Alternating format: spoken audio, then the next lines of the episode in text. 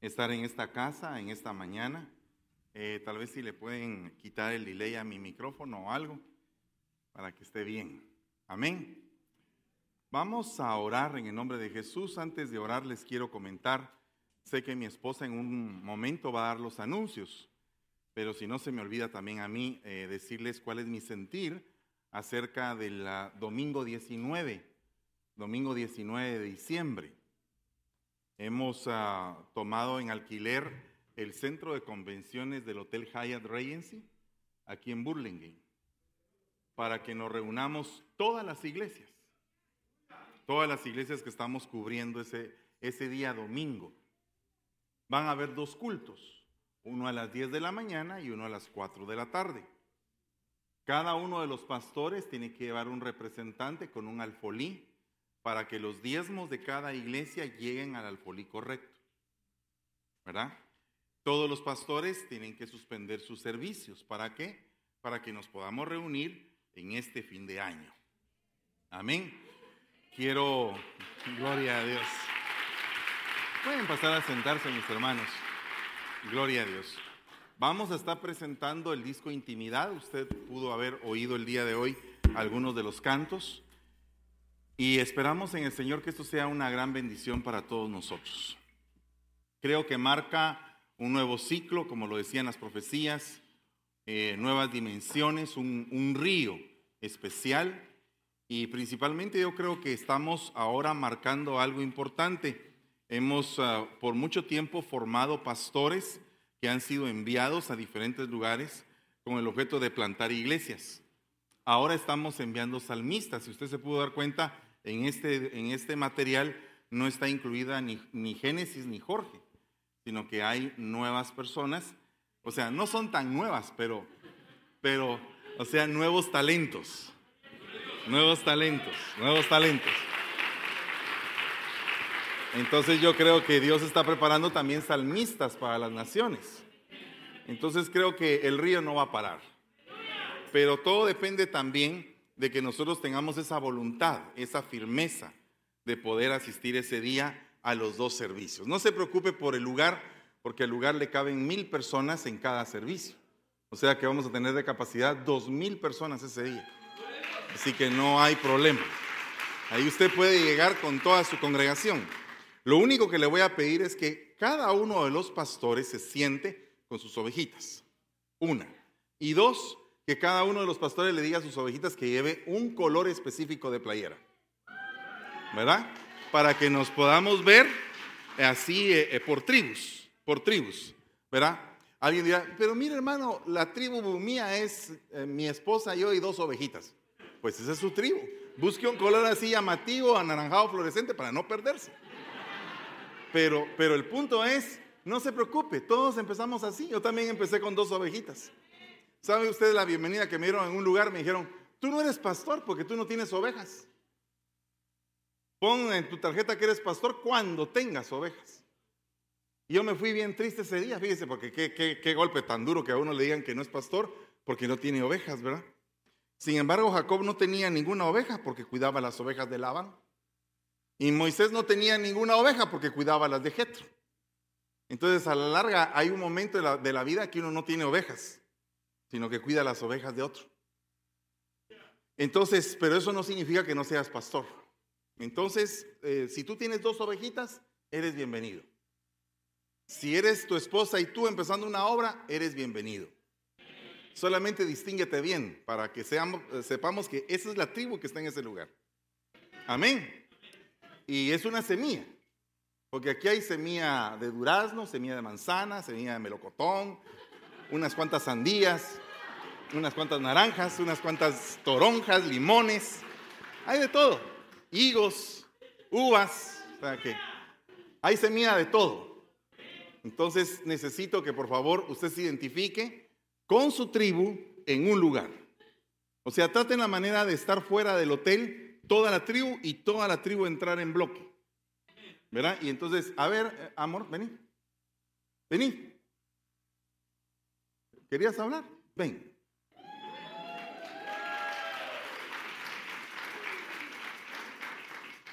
A ver, ¿qué tienes que decir?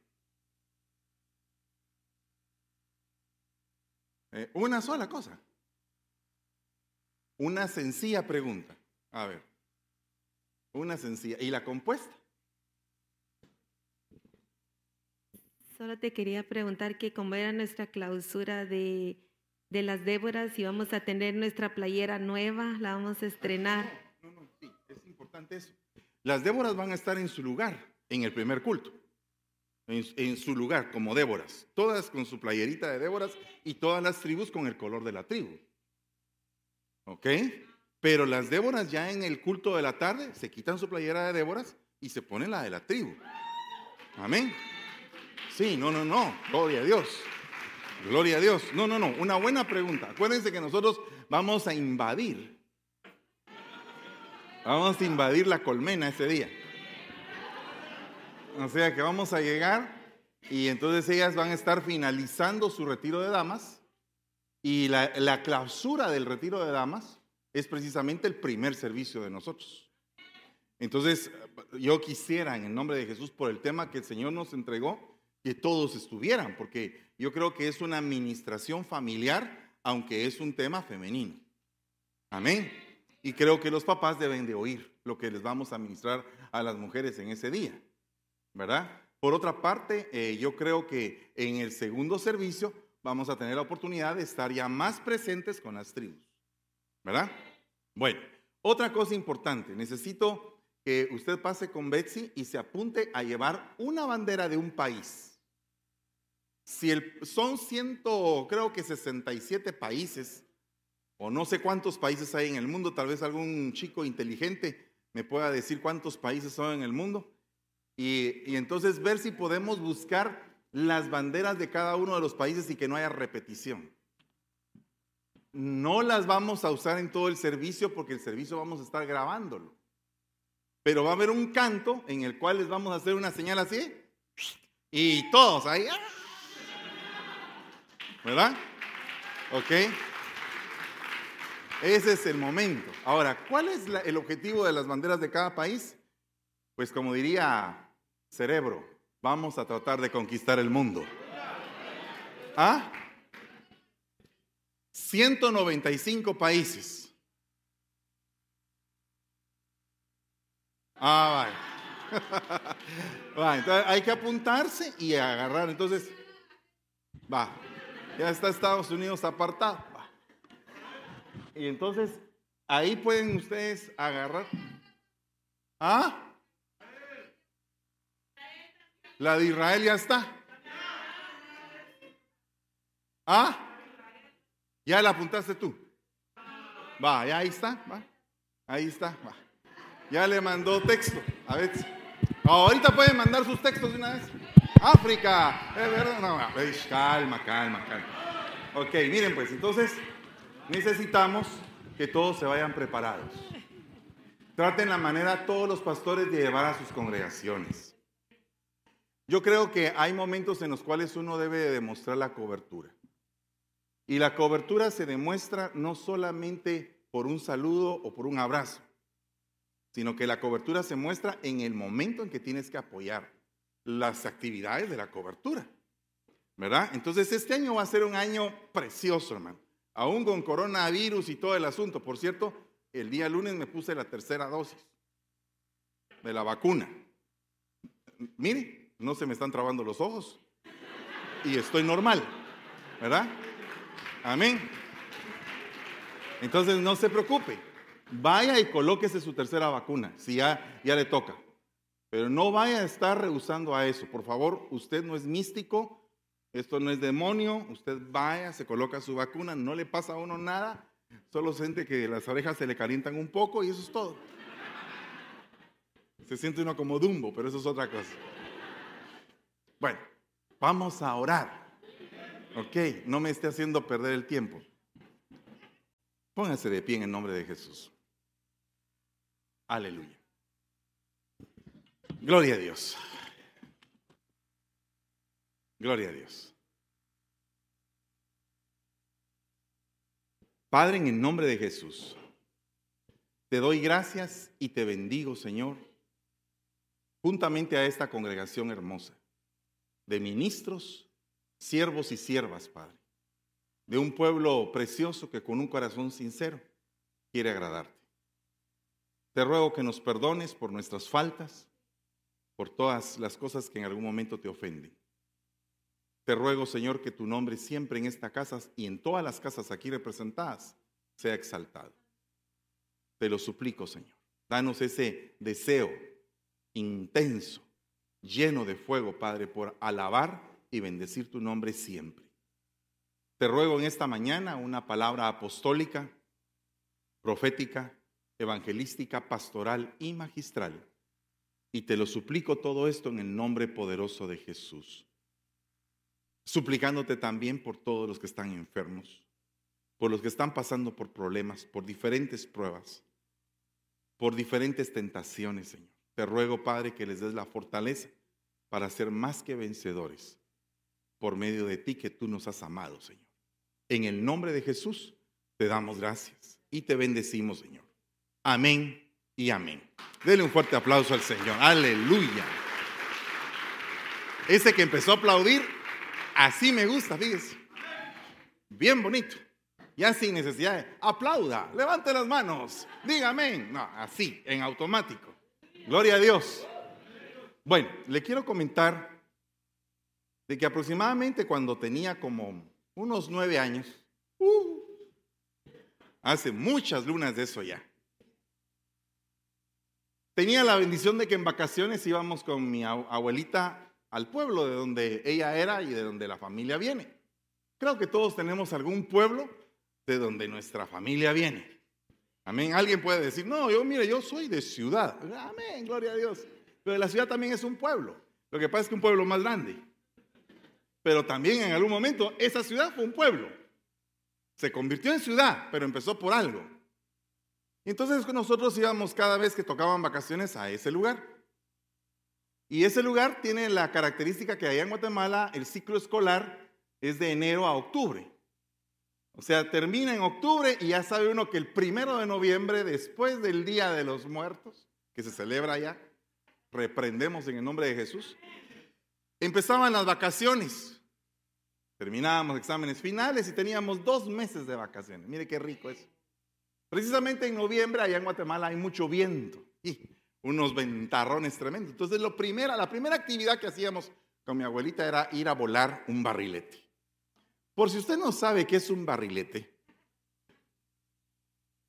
es un qué? Papagayo. Papagayo le dicen en El Salvador. ¿En dónde? Papalote en México.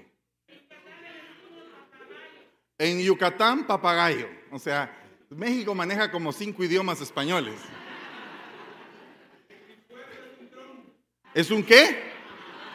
Un dron. en su pueblo es un dron, dice. Pues fíjese que ese, eso que usted está viendo ahí en algún momento le sirvió a Benjamin Franklin para inventar el pararrayos. Pero ese, ese papalote, un día estábamos ah, teniendo el problema con mi abuelita que siempre que comprábamos un papalote, siempre a, a cierto momento el viento era tan fuerte que de repente ¡paz! se rompía el hilo. Y entonces se iba, se perdía en el espacio, no sabíamos en dónde iba a caer.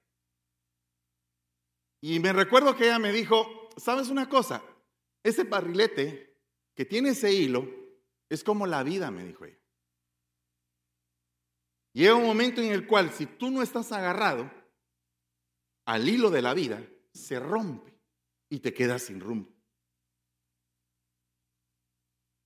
Entonces, meditando en eso esta semana, a través de diferentes tipos de pruebas que uno pasa, eh, el Señor me dijo, otra vez lo mismo que me dijo mi abuelita, solo que ahora en un versículo. La vida está pendiente de un hilo. Y se me quedó esa idea que vino de parte de Dios porque ni siquiera la estaba pensando. Pero el Señor me llevó al momento, a la circunstancia con mi abuelita e inmediatamente me dio como que el mensaje en esa, en esa, en esa ocasión, en ese momento. Y me fui a ver a la Biblia y efectivamente era Dios el que me estaba hablando a mi corazón porque pues no había visto lo que les voy a mostrar el día de hoy. Entonces el punto aquí es algo bien tremendo, que eh, mi mamá me dijo, eh, ¿sabes una cosa? ¿Qué podemos hacer para que el papalote no se rompa este año? Porque el chiste era que siempre perdíamos el papalote, teníamos que comprar otro y tratar otra vez y se rompía otra vez. Entonces me recuerdo que había un zapatero en el pueblo. Y entonces me dijeron, ve con el zapatero, que se llama Lolo, y él te va a vender el hilo de zapatero. El hilo de zapatero era pero un hilo pero fuertísimo. Un, pero un rollo así. El problema de ese hilo es que no lo vendían así en distancias enormes. Era un carrete, pero cuando el papalote agarraba eh, ya a una buena altura, ya no había hilo. O sea que ese era otro problema. El hilo delgado y abarcaba, pero se rompía. Y este era grueso, pero no daba tanta, tanta altura. Entonces, esto me da a mí una como que enseñanza muy poderosa, porque no es necesario que hueles tan alto, pero que hueles bien sólido. O sea, no es necesario que alcances la cumbre si, te, si, te, si se rompe el hilo que tú tienes con Dios. De nada serviría. Por eso es que dice la Biblia, de nada le sirve al hombre haber alcanzado y conquistado el mundo si al final pierde su alma. O sea, preferible es un hilo no tan largo, pero bien seguro, que un hilo muy largo e inseguro que en algún momento se te rompe. Fíjate bien la lección. Fueron mis días más rápidos que la lanzadera y terminaron por falta de hilo. Fíjese lo que dice Job. Terminaron por falta de hilo. O sea, la vida se le pasa a uno así. Y cuando hay un buen viento, el cometa tiene tanta fuerza que el mismo cometa te pide que tú le des hilo. De hecho, hay un, hay un ah, dicho que dice, hay que darle pita, hay que soltar la pita. Y uno suelta el carrete y se va. Pero cuando uno siente como que el carrete en un ratito se va y ya sientes tú que ya no te queda hilo más para poder darle más altura al papalote. Entonces, esto me dice a mí que la vida tiene un término pero también tiene que tener una administración. O sea, el que está gobernando el hilo tiene que saber cuánto hilo le va a dar, porque si le da demasiado y se lo da demasiado rápido, de repente el carrete también se te va. O sea que no es solamente de venir y soltar la pita, ni dejar que las personas hagan lo que quieran en una etapa de su vida. Porque fíjate que la vida viene a ser como un tejido como algo que va construyendo un tejedor. Porque hay un tejedor para lo bueno y hay un tejedor para lo malo. Por ejemplo, el que, el que es tejedor para lo malo es una potestad. Es la potestad que se llama la potestad del tejedor, que va trabajando un diseño contigo poco a poco sin que te des cuenta. Puede ser tan sutil Puede ser tan mínimo el avance que tú ni siquiera lo percibas. Pero cuando sientes ya tiene toda una estructura que te tiene atado y que no te puede soltar. Porque te tejieron. Y de igual manera, en lo positivo, hay un tejedor que va haciendo un diseño para hacer un buen uso de ti. Entonces, me parece bien tremendo que el salmista David escribe en el Salmo 119, mi vida pende de un hilo, pero no me olvido de tu ley. Mi vida pende de un hilo, o sea que la vida es riesgosa, hermanos. ¿Verdad? Porque de repente a alguien se le ocurrió ponerse una bolsa en el cuerpo y ya no volar el cometa, sino que él mismo ser el cometa. ¿Verdad? Y entonces pudimos observar el año, este año que pasó, que hubo uno que por querer romper un récord se fue a romper la cara. Y se mató. Porque le dio tanta pita a la vida que no calculó. Y en lugar de haber volado, chocó y se fue a despeñar. Esto nos da un ejemplo bien tremendo porque no todos en la vida podemos hacer de todo. No todos podemos hacer de todo. Hay riesgos que se tienen que correr en cualquier actividad que hagamos. Y entonces el problema es que si nosotros nos aventamos a un riesgo demasiado alto en cualquier área de nuestra vida, que no es calculado ese riesgo, podemos venir y quedar muertos. O puede ser que nuestra vida se destruya delante de nuestros ojos. Entonces, este mismo versículo, mire, se lo voy a poner ahí de nuevo, mi vida pende de un hilo, es el tema que yo les quiero lanzar en esta mañana. Mi vida pende de un hilo. Quisiera que tú consideraras eso.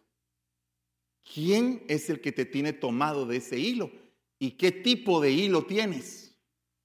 Porque puede ser que sea un hilo muy fino o puede ser el hilo del zapatero. O sea, hay clases de hilo en la Biblia. Y cada clase de hilo como que nos marca una dimensión de a dónde queremos llegar y cómo queremos llegar. Este mismo versículo en otras versiones dice, mi vida está en mi mano, expuesta de continuo. O sea, este versículo nos dice que cada quien tiene control de su misma vida y cada quien sabe cómo administrarla a una determinada edad. Pero qué lindo es estar amarrado de alguien que te gobierne por un buen tiempo. Porque eso te va a dar la seguridad del vuelo, eso te va a dar confianza, eso te va a dar discernimiento para medir determinados riesgos porque hay alguien que te está manejando. Y eso es ah, muy enfocado al pueblo juvenil de la iglesia, a todos los jóvenes. ¿Qué es lo que estás haciendo con tu vida? ¿Hacia dónde la estás llevando? Porque cada día en la medida que vas creciendo, tu vida es como ese cometa que va agarrando vuelo, agarrando vuelo, agarrando vuelo, y va a llegar un momento en el cual vas a estar en total dominio de todo lo que decidiste. Y depende de lo que hayas decidido, así van a ser tus postreros años. Y llega un momento en el cual papá o mamá no van a poder defenderte de los riesgos que tú tomaste. Va a llegar un momento en el cual papá y mamá no van a tener la suficiente fuerza para combatir todos los errores que tú tuviste. Porque, por ejemplo, yo ahorita si cometo un error, mi mamá ya no tiene nada que ver. Mi mamá lo que está esperando es su mesada cada mes para su comidita que su hijo le manda a Estados Unidos. Eso es todo. Pero ya mi madre no puede combatir con mis problemas porque mis problemas ya son de otra categoría. Pero me preparó para enfrentarlos. ¿Me comprende el punto? ¿Puede decir usted amén a esto? O sea que tú estás en una etapa posiblemente de entrenamiento todavía. Y puede ser que en tu etapa de entrenamiento creas que ya eres una persona que tiene la capacidad de enfrentar la pelea de la vida cuando todavía estás entrenándote. Entonces dice acá, mi alma está en mis manos sin cesar. Y es tremendo porque en una dice mi vida, pero en otra dice mi alma, mis sentimientos, mi corazón, mis deseos, mis pasiones. Porque a veces los hijos le dicen a uno, papá o mamá, pero ustedes hicieron tal cosa y ustedes están haciendo tal otra. Sí, y, y nos está doliendo lo que hacemos. Y estamos creciendo todavía. Solo que ahora ya no estamos con papá y con mamá al lado. Y cuando tú llegas a una edad, dices, ¿cómo quisiera volver a estar bajo esa sombra? ¿Cómo quisiera que hubiera una mano protectora que me cubriera y pusiera la cara por mí y me dijera, este niño se golpeó, pero yo estoy a cargo de poderlo consolar. Yo estoy a cargo de poderlo eh, curar de sus heridas de poder atenderlo, sustentarlo, cuidarlo. Pero llega un momento en que ya no se puede. Y uno lo añora. Siempre estoy en peligro de muerte, dice la Dios habla hoy. ¿Y por qué dice siempre estoy en peligro de muerte? ¿Qué será lo que está pensando el salmista? Mire, eh, observemos quién es el que está escribiendo, es David. Es un hombre experto en batalla, es un hombre que enfrenta a un oso, que enfrenta a un león, que enfrenta a un gigante, que enfrenta diferentes tipos de enemigos en su vida. Y llega un momento en el cual él ya está un poco anciano y quiere seguir peleando y de repente un gigante casi que lo mata. si no van a ayudarlo. Entonces le dijeron, ya no es tiempo de que tú estés peleando. Ya nos enseñaste a pelear. Ahora déjanos a nosotros continuar. O sea, llega un momento en que tu pelea tiene que cambiar. Ya no puedes estar, como dice mi pastor, en el callejón de las trompadas. Tienes que pasar a otro nivel, a dirigir a aquellos que van a pelear a enseñarles ya solamente con tu sabiduría. Ya cambió el tipo de pelea. Ya no es una pelea con espada, sino que es una pelea a distancia. Ya es una pelea con un arco y una flecha. Ya estás enviando a un hijo terminado, forjado, que cruza el viento y que llega al lugar donde tienes que pegar, pero ya no vas tú. Ya te convertiste en un arquero de la vida. Ya tienes una aljaba llena de hijos que pueden ir a pelear y, librar las batallas que tú libraste un día, pero tú te pusiste al frente un día, tú peleaste por ellos un día, tú les enseñaste el arte de pelear. Los jóvenes de ese tiempo tienen que enseñar que su papá y su mamá son guerreros. Han llorado, han peleado, han sido derrotados y también han salido en victoria. Pero los hijos tienen que ser observantes de esa, de esas batallas. Porque si tu padre o tu madre salieron derrotados en una batalla, no vas a permitir tú también salir derrotado en la misma batalla que tus padres fueron derrotados. No puedes hacer eso. No te puedes dar el lujo. Por eso dice el, el salmista, expongo mi vida a cada instante. Mi alma está continuamente en tus manos. Aquí la versión Kadosh cambia un poco el panorama. Porque entonces ahora en la versión Kadosh dice, mi alma, mi vida está en tus manos. Llega un momento de la vida en la cual cada hombre, cada mujer dicen, Señor, yo no puedo gobernar mi vida. Se me está saliendo de control. Ya mi papá, mi mamá no están. ¿En dónde me agarro? ¿De qué hilo me agarro? Ahí es donde aparece el Señor y te dice, yo soy el que está guiando el cometa de tu vida. ¿Me permites agarrar a mí el hilo? Y me permites a mí darte la altura que necesitas. Y que en la altura que necesitas tú puedas sentirte confortable porque sabes que dependes de mí y no dependes de ti mismo. No depende de tus propias fuerzas, ni de tu propio conocimiento, ni de tu propia prudencia, porque cuando lo has hecho te ha ido mal. Eso fue lo que entendí yo cuando tenía 21 años. Sabía que mi vida, ¡pum!, como que el barrilete, ¡pah!, se había cortado. Ya no estaba la abuelita para seguir sosteniendo el barrilete, ya no estaba. Aunque estaba físicamente, pero ya no podía. Y puede ser cualquier circunstancia que te pueda poner en ese momento. Puede ser que hoy tu padre y tu madre te puedan sostener y mañana puede ser que tu padre y tu madre mañana mismo ya no te puedan sostener. La vida puede cambiar de un momento a otro. ¿Y qué vas a hacer cuando ya no tengas ese hilo del que te agarra? Agárrate de Dios. Dile, Señor, toma tú el hilo de mi vida. Agárrame, Señor, para que tú me puedas dar la altura correcta. No una altura que me llene de orgullo, ni tampoco estar abajo para que me llene de, de una falsa humildad, de una falsa humillación, que no sirve para nada, sino que de la altura correcta. Y entonces dice, continuamente arriesgo la vida. Estaba pasando realmente el salmista por la batalla. Mire lo que dice el libro de Isaías 38:12. Mi morada es arrancada, se me arrebata como tienda de pastor, enrollo como el tejedor mi vida, del hilo tejido me cortaste. De la noche a la mañana acabas conmigo. Él está hablando con el Señor y se está dando cuenta que hubo un proceder que no le agradó al Señor. Y que a partir de ese proceder que tuviste, como que todo se fue deformando. Como que estaba, eh, eh, se estaba bailando tu vida hacia el éxito y de repente hubo algo que ya como que el tejido no salió bien. Y entonces dice, dice, enrollo como tejedor mi vida. O sea, mi vida es un rollo.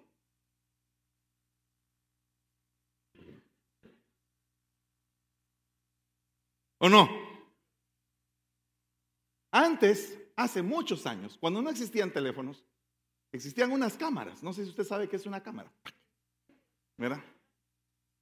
Se vendían las cámaras por separado y teléfonos no habían. Entonces habían cámaras instantáneas que uno compraba con todo y el rollo. Y entonces eh, uno en los cumpleaños tomaba 24 fotos o 12 fotos. Si tú eres una persona que tiene un chorro de fotos que no vienen por teléfono, tú hubieras acomodado antes. Porque cada rollito costaba un montón. Y cuando uno iba, iba a una tienda donde, donde decía ahí el rótulo, revele su rollo. ¿Verdad? Y entonces uno llevaba la, camarita, entregaba la camarita y entonces ahí a los dos días le entregaban a uno un montón de fotos y unas que les había salido mal. Algunos tienen la capacidad de poder tomar de la cintura para abajo y otros de la cintura para arriba. No siempre se enfocaba bien. Pues un día, en una de esas tiendecitas, llegó una persona y empezó a contar sus problemas. Y el tendero decía, pero se le quedó oyendo de que, mire, fíjese que mi mujer me dejó, mis hijos me abandonaron, perdí el trabajo y que aquí, que allá. Entonces le preguntó, y bueno, ¿yo qué tengo que ver? Es que como ahí dice, revele su rollo. Entonces yo vine a revelar el mío. Dale un aplauso fuerte al Señor.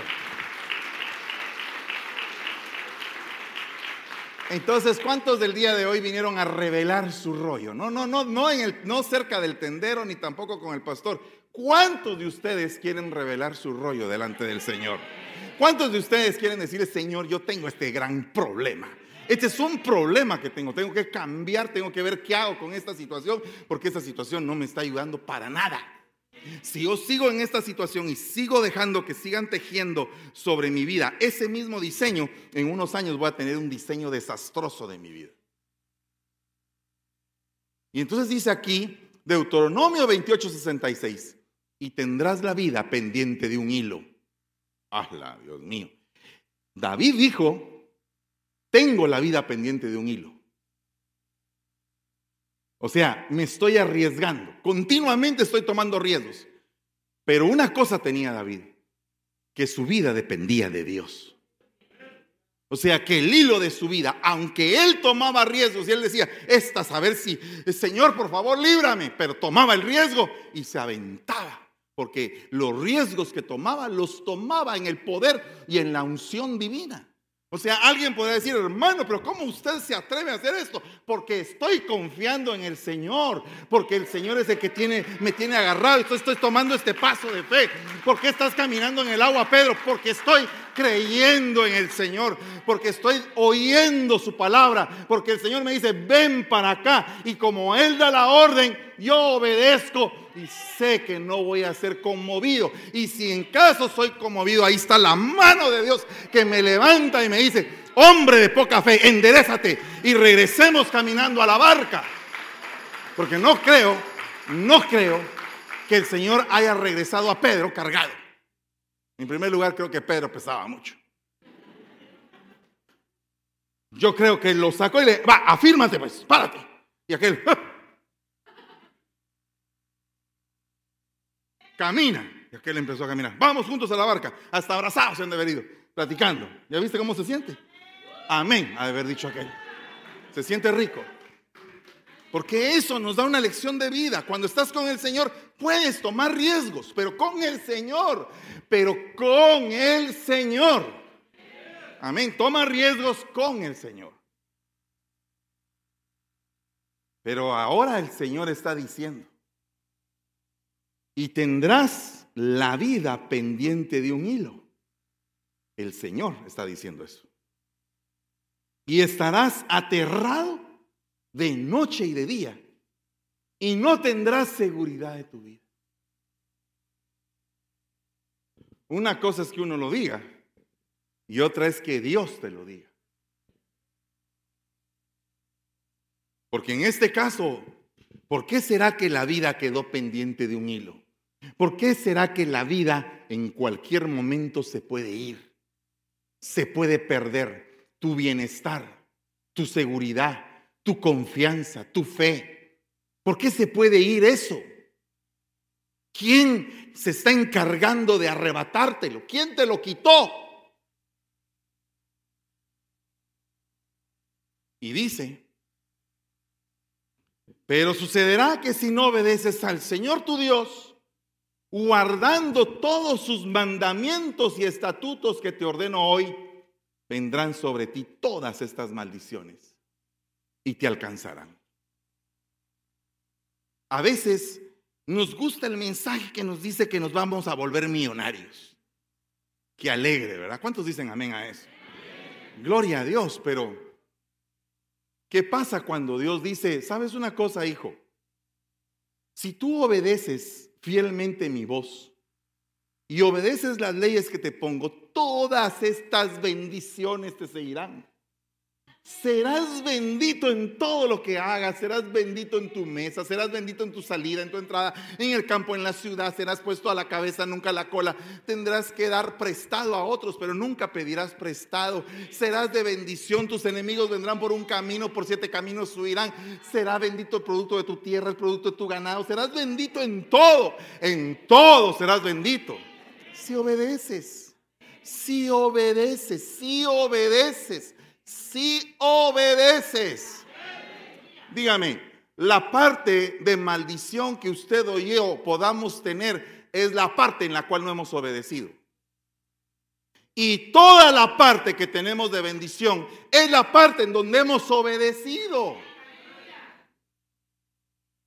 Vea usted esa diferencia y lo pongo a prueba que todo en lo que usted ha sido obediente, usted triunfa y en todo lo que usted ha sido desobediente y rebelde le va pero re mal y a puro cuentazo lo componen a uno.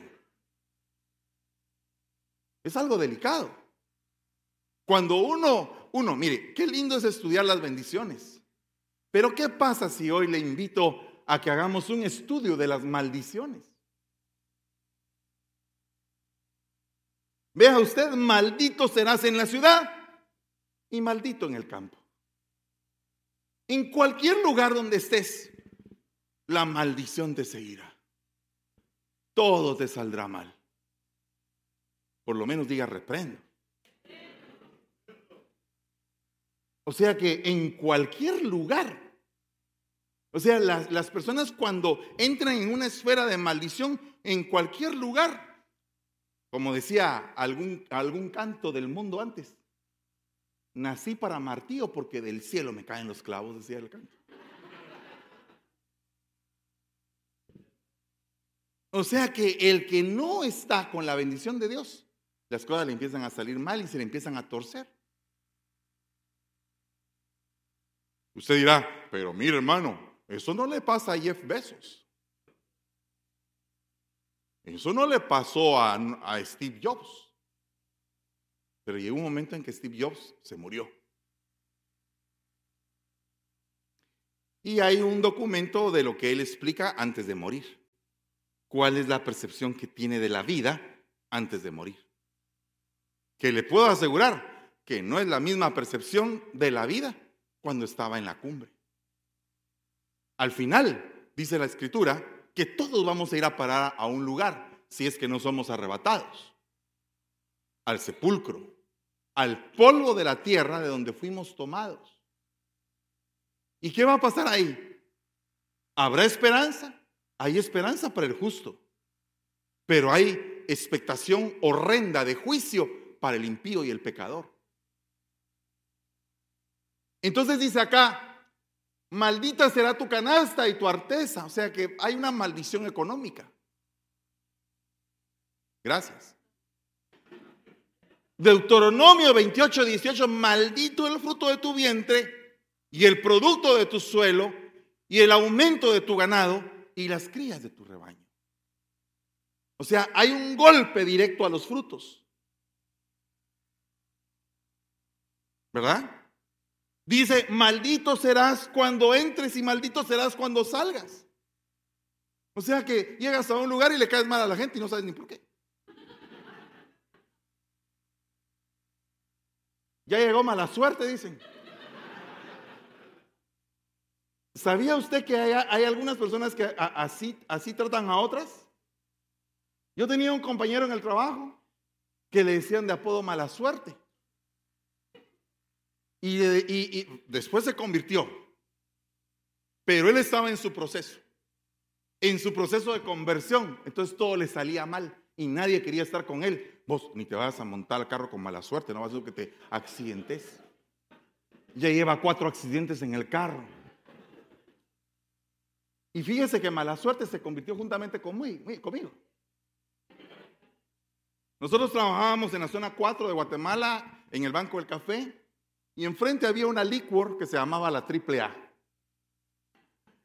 Entonces, después de bajar del banco en la noche, terminábamos de ver todos los cheques como a las 12 de la noche, nos apurábamos, porque mire, cuando se trata de parranda, hasta te ayudan los cuates, fíjese usted.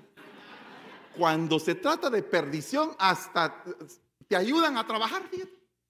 Tienen una unidad poderosa como los de, los de Babel, se unen para llevarte a fregar la pita. No, mano, no te preocupes. Aquí entre todos visamos los cheques, decía. Se ponían, nos poníamos todos en rey, pa, pa, pa, y todos hasta contando, mucha. Iba, salíamos. Teníamos que salir a la una de la mañana, terminábamos nuestro trabajo a las once. Bajábamos de ahí y nos íbamos con mala suerte a triple A y con todos los demás. En eso en, medio de una borrachera social, porque es solo social, así, de vez en cuandito, todos los viernes, sábados, de vez en cuando cada cinco días. Y cuando usted es borracho, no, que va, yo no soy borracho. Yo tomo socialmente. Ah, qué alegre, pues. Va que no estoy hablando de nadie, estoy hablando de mí. Entonces estaba su pastor, su apóstol, estaba en la triple A. Alfredo se llamaba el bartender, ahí el, y que quiere mucha y que aquí, que allá, y platicando y todo el asunto. Y en eso uno un poco más afado que los demás, como que le había agarrado un poco más el asunto, agarró una ametralladora de cohetes, no sé si usted sabe qué es cohetes, cohetes, taca, taca, taca, taca, juegos pirotécnicos, ¿verdad? Y agarró la ametralladora, una ametralladora larga. Vendeme una ametralladora, Alfredo, le dijo. Y entonces le vendió. ¿De qué tamaño querés? De tres metros, le dijo. Entonces compró una ametralladora de tres metros y se paró ahí en la calle. Y entonces encendió la ametralladora, la agarró con la mano y empezó. Y fregando la pita. Según él estaba haciendo gracia, pero a algunos los enojó. Y entonces que iban pasando en un carro. Y cuando pasaron en un carro, sacaron una pistola y empezaron a dispararle. Y mala suerte estaba con nosotros.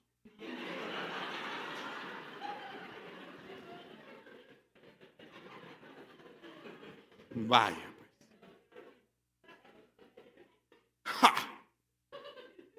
Cosa más grande de la vida, chico, dijo Tres Patines.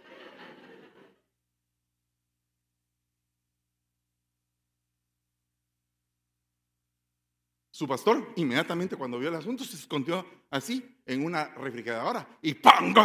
Aquí estaba, aquí estaba yo y aquí cayó la bala. ¿eh?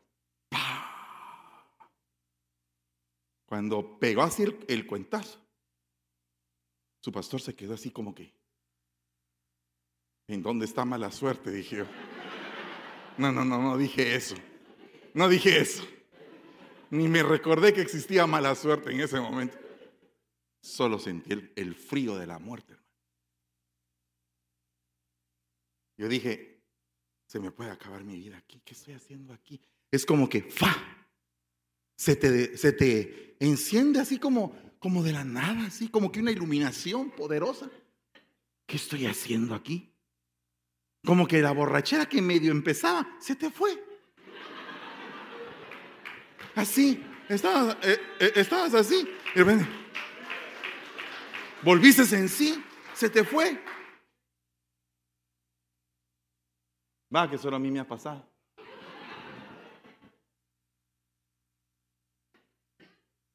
¿Ah? No era cristiano. Ah, ya siempre la esposa ahí aclarando. Sí. Decirles que no eras cristiano. No, no era cristiano. la peor sería si hubiera sido cristiano. Eso hubiera sido peor. Porque ya cristiano y encima de eso haciendo todo eso. Delicado. ¿Verdad? Eso fue, me parece que fue como en el mes, creo que abril o mayo fue. En agosto estaba recibiendo a Cristo, de ese año.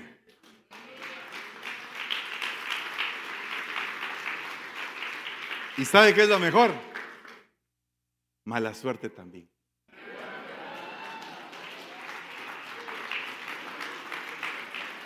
Porque llegó el momento en el cual tú tienes que ver qué haces.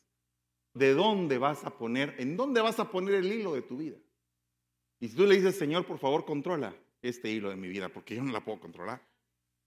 ¿Sabes por qué no la puedes controlar tú? Porque no tienes realmente el entendimiento. Algunos escucharon la palabra dominio propio y otros escucharon la palabra demonio propio. Entonces unos en lugar de decir tengo dominio propio, otros dicen tengo demonio propio.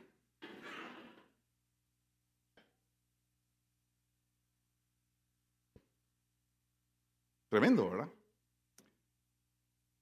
Enviará el Señor sobre ti maldición, confusión, censura en todo lo que emprendas hasta que seas destruido y hasta que perezcas rápidamente a causa de la maldad de tus hechos, porque me has abandonado.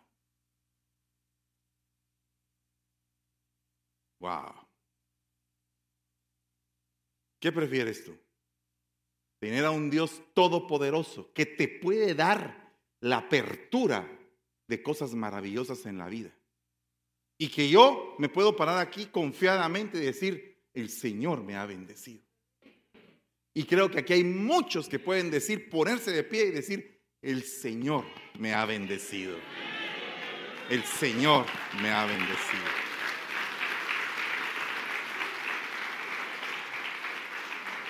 Y puede ser que hayan algunos que dicen, mm, hmm".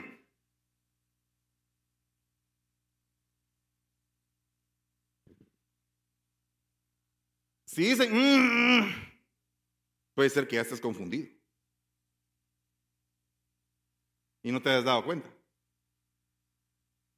Dice la palabra, 28-21 de Deuteronomio, el Señor hará que la peste se te pegue hasta que te haya consumido sobre la tierra, ¿a dónde vas a entrar a poseerla?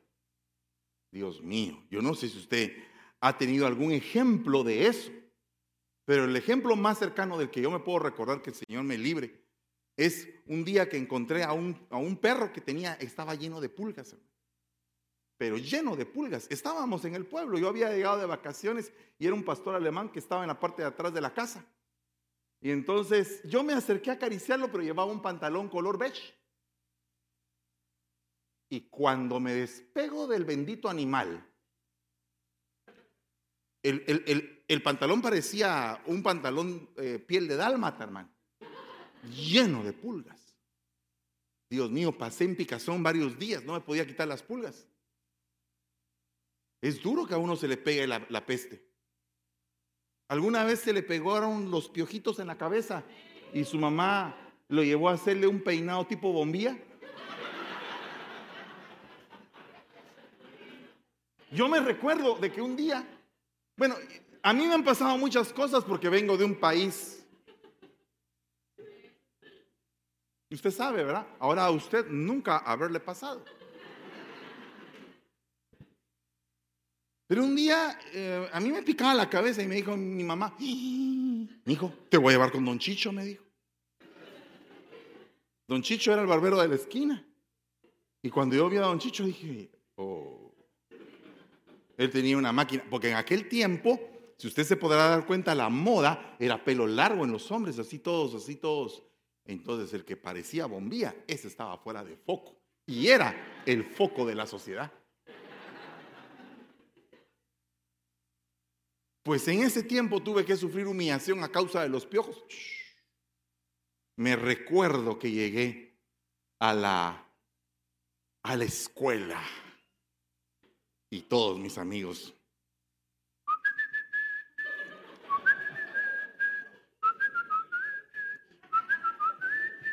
Pelón, pelonete, cabeza de cohete.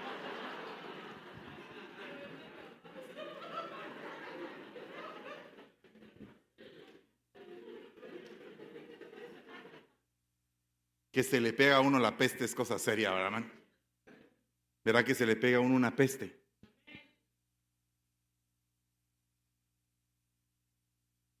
Ahora imagínese una enfermedad.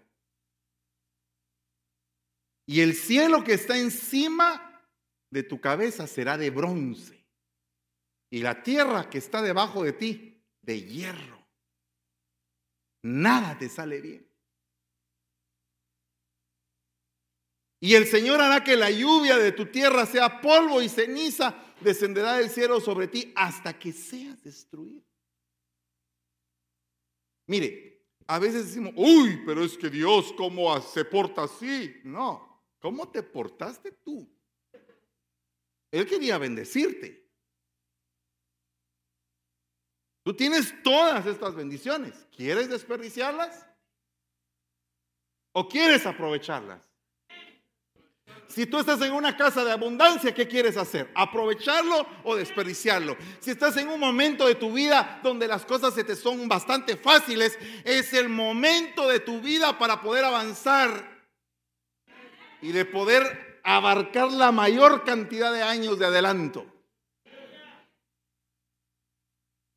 Porque en los momentos en que la historia de la humanidad ha tenido reposo, es porque ha habido un gran avance después de una gran batalla. Dígase Segunda Guerra Mundial, dígase recesión en los Estados Unidos, dígase época de construcción, época de trabajo, época de oportunidades, época para salir adelante. O sea, después de una gran destrucción, después de una calamidad, viene un tiempo de reposo, de, progreso para cada uno. ¿Y qué pasa cuando tú has experimentado un fracaso? Levántate y progresa. Porque aprendiste de tu caída, levántate y progresa. Levántate y progresa. Aprendiste, te dolió. Sufriste en medio de eso. Levántate. Ah, pero si no sufriste, como diría el pastor de mi pastor, ten cuidado si no te pasa nada después de hacer algo malo.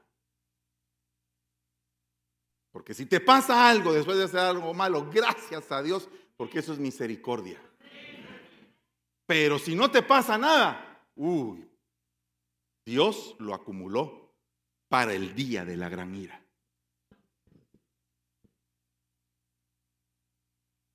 Dice la palabra, el Señor hará que seas derrotado delante de tus enemigos. Saldrás contra ellos por un camino, pero tendrás que huir por siete caminos delante de ellos y serás ejemplo de terror para todos los reinos de la tierra. Mire, usted dirá, ¿Y será que eso le pasó a Israel? ¿Qué opina usted del holocausto?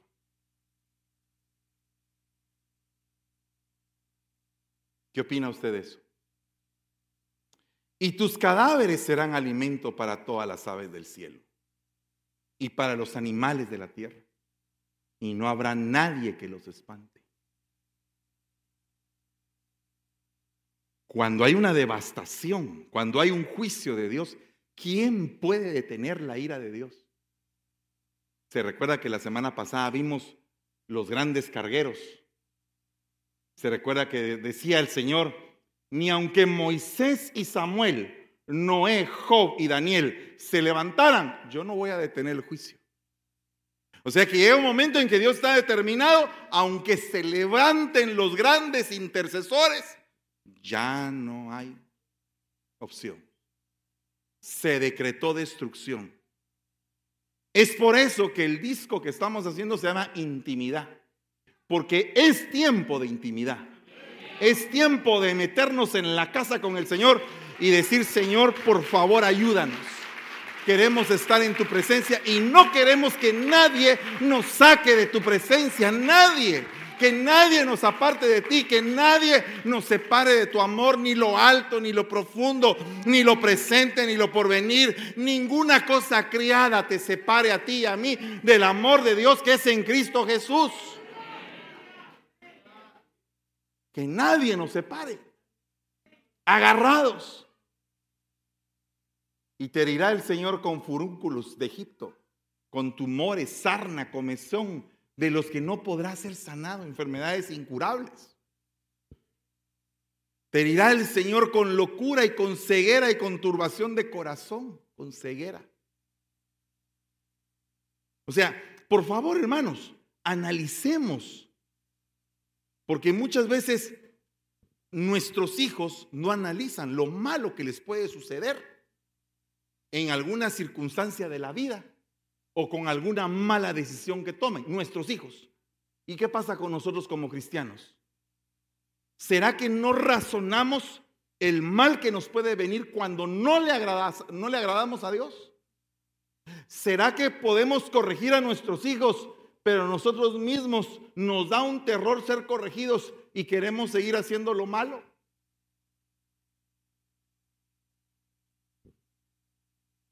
Dice, andarás a tientas a mediodía.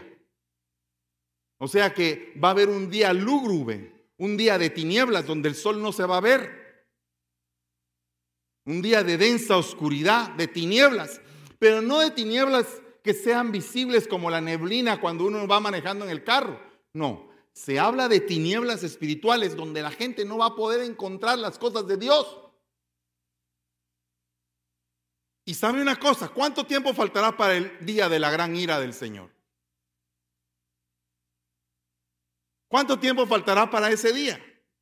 Alguien dirá, ay hermano, puede ser que pasen todavía un montón de tiempo. Bueno, yo pensaría de que mejor prefiero pensar que el día del Señor puede venir en cualquier momento. Y mejor prefiero estar preparado como que el día del Señor fuera hoy o mañana. Y no esperar a que me agarre el día y no estar preparado para ese día. Porque qué terrible es que cuando llegue ese día, tú sabiendo o habiendo oído, habiendo escuchado el mensaje, ¿qué han de haber pensado aquellos hombres y mujeres que miraban el arca como algo ridículo? ¿Qué han de haber pensado esos hombres que estaban en Sodoma queriendo tener intimidades y relaciones sexuales ilícitas? ¿Qué han de haber pensado el día en que llegó el juicio? ¿De qué te sirve de último momento decir, ay, de verdad tenían razón? Es como que alguien diría ahora, eh, se avecina una recesión económica y usted no ahorre. Usted no tenga su dinerito. Eh, se avecina una calamidad de falta de alimentos usted no tenga ni siquiera unas sus cuantas pastas ahí. Me recuerdo que Génesis cuando oyó de la pandemia, le quiero contar algo entre nos. Cuando empezaron a cerrar todo, Génesis oyó de la pandemia, pues llegó a la casa con un montón de fideos, hermano. Eran cajas de fideos, que todavía tenemos fideos, ¿sí usted. Eh, eh, como que ella dijo, ¿saber qué pensó? Dijo de plano, saber, se va a cerrar todo, tenemos que tener provisión y compró, pero una caja de fideos. Y hemos comido fideo, cara de fideo tengo yo ahora. ¿Verdad? Entonces, el punto es, qué tremendo es prepararse. Pero qué terrible y horrendo es no estar preparado. Dice, te desposarás con una mujer, pero otro hombre se acostará con ella, edificarás casa, pero no habitarás en ella, plantarás una viña, pero no aprovecharás su fruto. Una destrucción familiar por no obedecer al Señor. Dice, tu buey será degollado delante de tus ojos, pero no comerás de él. Tu asno será arrebatado y no te será devuelto. Tu oveja será dada a tus enemigos y no tendrás quien te salve. Indefenso totalmente. Hay un clima de desesperación y desconsuelo en el libro de lamentaciones. Y Jeremías está llorando y está diciendo, pero ¿cómo pudo haber pasado esto? ¿Cómo no atendieron tu voz?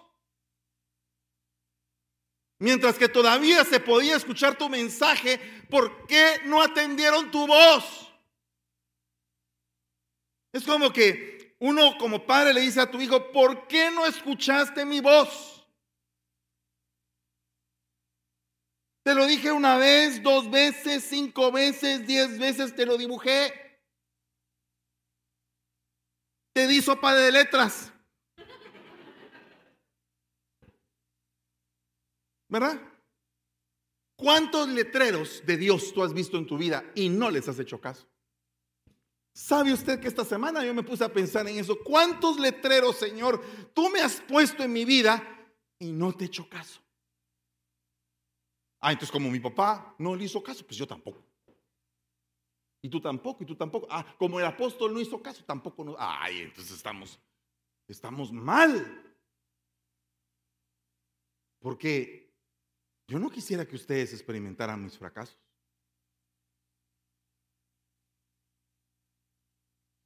Yo quiero, como dijo Pablo, que de mí tomen lo bueno.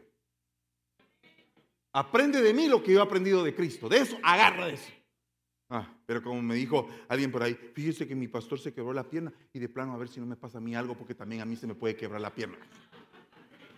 Dios mío, pero qué, pero eh, eh, hermano, ¿en qué estamos pues? Por favor. Por el amor de Dios. Por la Santísima Biblia.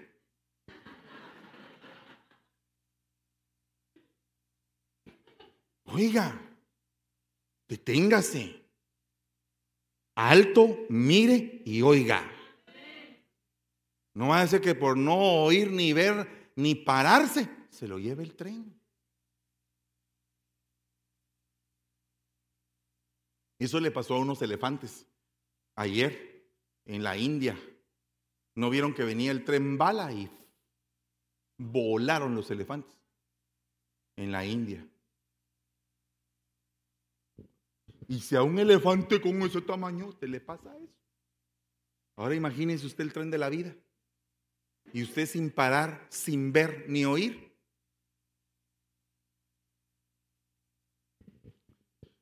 Perdone que sea tan literal, ¿verdad, hermano?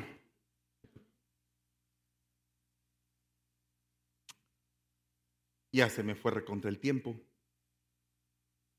Pensé que iba a decir, ah. No, dijo, ah.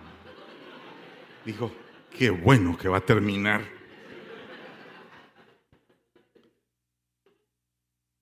Yo dije, ¡ala, qué tremendo! Ahorita, ahorita es el momento de decir, ¡ah! no. Porque cuando cae palo nadie quiere, ¡ah! Seguí dando palo, por favor. Ahora aquí, por favor. Ahora aquí. Ahora aquí, mire. No. Nadie dice eso. Todo el mundo no quiere palo, ni usted ni yo. rehusamos la corrección. No me va a decir que a usted le gusta ser corregido. Perdóneme, a mí no me gusta ser corregido. Pero si lo tengo que aguantar, lo tengo que aguantar porque si hice algo malo, tengo que aguantar la corrección. No me queda de otra. Así es. Dice, tus hijos y tus hijas serán dados a otro pueblo, mientras tus ojos miran y desfallecen por ellos continuamente. Pero no habrá nada que puedas hacer. O sea, esclavitud en los descendientes. Un pueblo que no conoces comerá del producto de tu suelo. O sea, se aprovecharán de ti. Hay gente que trabaja y trabaja y otros se está enriqueciendo con el trabajo de él y él el mismo sueldo.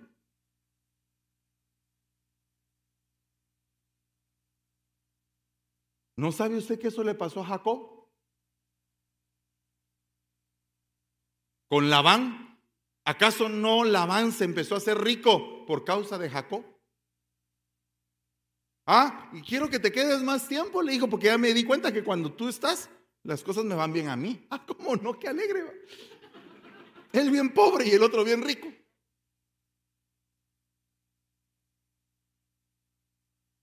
Y, y te volverás loco por lo que verán tus ojos. Te herirá el Señor en las rodillas y en las piernas con pústulas malignas de las que no podrías ser sanado, desde la planta de tu pie hasta la coronilla. El Señor te llevará a ti y a tu rey y al que hayas puesto sobre ti. Fíjate que no al que puse sobre ti, sino que al que tú hayas puesto. Porque yo era tu rey, pero tú quisiste un rey como los demás pueblos. O sea, no, no había ni siquiera nacido Saúl cuando ya Dios sabía lo que venía.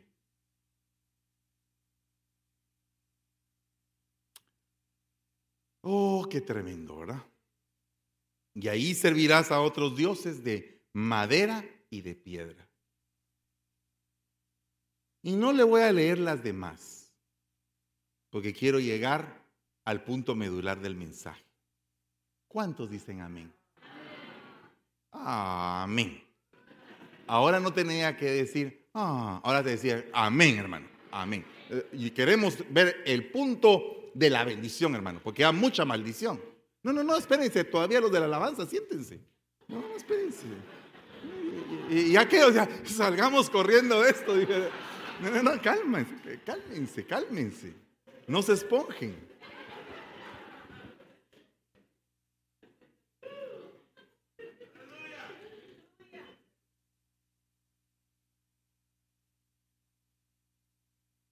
No es que como ahora, ya cuando le suena a uno el piano, ya dice, eh, eh, pastor, ya se pasó.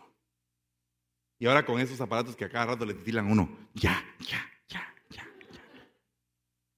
Ya solo falta que diga, sal fuera. Sal fuera. Ya, ya entendí, dijo alguien por ahí. Ya entendí, ya entendí las luces, ya entendí aquellos que quieren ya que salga corriendo, pero espérenme. ¿Me pueden esperar un momento? Es que si no nos vamos a quedar solo en la maldición y yo quiero bendecirlos. ¿O no quiere usted ser bendecido? Por eso es que ya no le voy a hablar de la maldición, ya la maldición le toca a usted estudiarla allá en su casa. Pero ahí están los versículos. El punto aquí central es el hilo. Diga conmigo, hilo. Aleluya. Gloria a Dios. Usted es el barrilete, el Señor es el que tiene el hilo. Solamente te quiero leer este último versículo y oiga por qué fue que le pasó a Israel todas estas cosas. Y todas estas maldiciones vendrán sobre ti y te perseguirán y te alcanzarán hasta que seas destruido, porque tú no escuchaste la voz del Señor tu Dios, no guardando los mandamientos y estatutos que Él te mandó y serán señal y maravilla sobre ti y sobre tu descendencia para siempre. Oiga esta parte que es la clave. Por cuanto no serviste al Señor tu Dios con alegría y con gozo de corazón. O sea, no se trata de servir. Porque cualquiera puede decir, a mí me toca servir el día de hoy, pero vengo todo amargado y tengo, ah, tengo ganas de salir corriendo. Me toca. Mire, a veces hasta en, en el caminar se nota. ¿Verdad? Hasta en el caminar se nota cómo una persona quiere servir o no. A mí me dieron un trabajo porque camino rápido. No, de veras. El gerente de ventas me llamó y me dijo, Fernando, ¿sabes por qué te contraté? ¿Por qué? Le dije. Porque caminar rápido. Puchica, dije yo. O sea, me contrataron por pip, pip. ¿Por correcaminos? Pero una persona que camina rápido es una persona que tiene como que energía, como que quiere hacer algo en la vida, como que tiene esperanza de algo, ¿verdad? Pero hay gente que camina cansada, nace cansada, vive para descansar.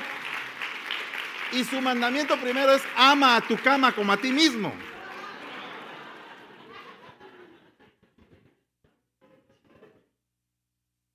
por cuanto no serviste al Señor tu Dios con alegría y con gozo de corazón cuando tenías la abundancia de todas las cosas.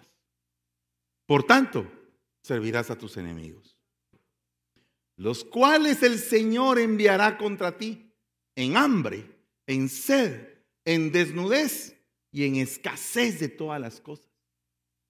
Él pondrá yugo de hierro sobre tu cuello hasta que te haya destruido por cuanto no serviste de corazón con gozo, con gozo. Por favor, quítese cualquier tipo de amargura en esta mañana y dígale al Señor, Señor, ayúdame, Padre, para servirte con gozo. Para servirte con gozo. Bueno.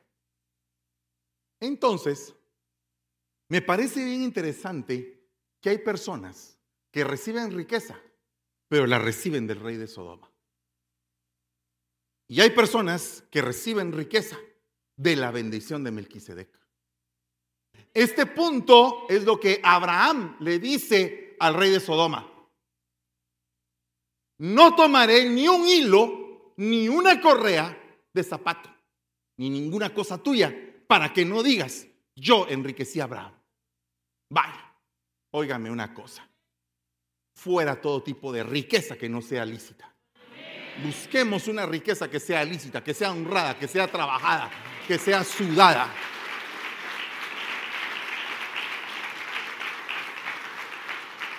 No vengamos a decir aquella frase, ese narcotraficante, ¿cómo lo bendice Dios?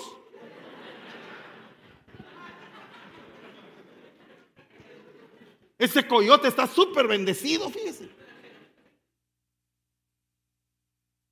Porque no podríamos mezclar la luz con las tinieblas.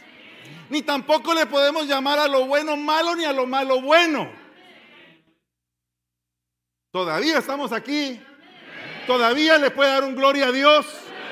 Todavía usted cree que el Señor Dios Todopoderoso le ha bendecido, le ha enriquecido y puede usted ponerse de pie y decir, yo soy bendecido de Jehová.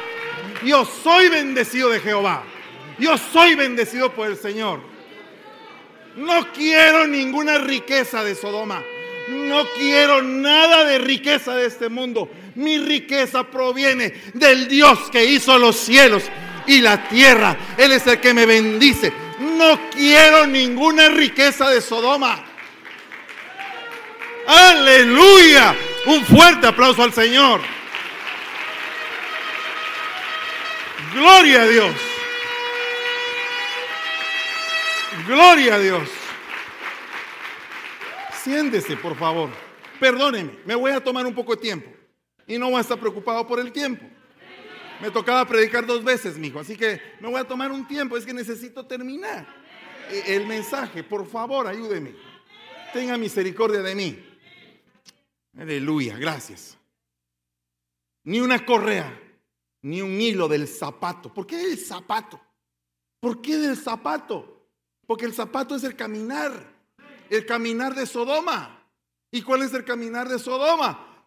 Total abundancia, plena ociosidad y no alargarle la mano al necesitado.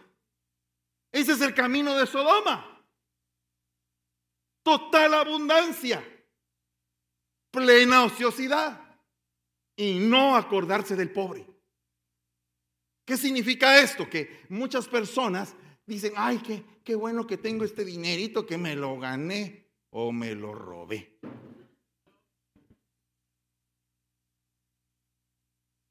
Si alguien puede prevalecer contra él, contra el que está solo, dos lo resistirán. Un cordel de tres hilos no se rompe fácilmente. Entonces el cordel que tiene el Señor es un cordel donde está el hilo del Padre, el hilo del Hijo y el hilo del Espíritu Santo que sostienen tu vida para que tú puedas agarrar la altura correspondiente.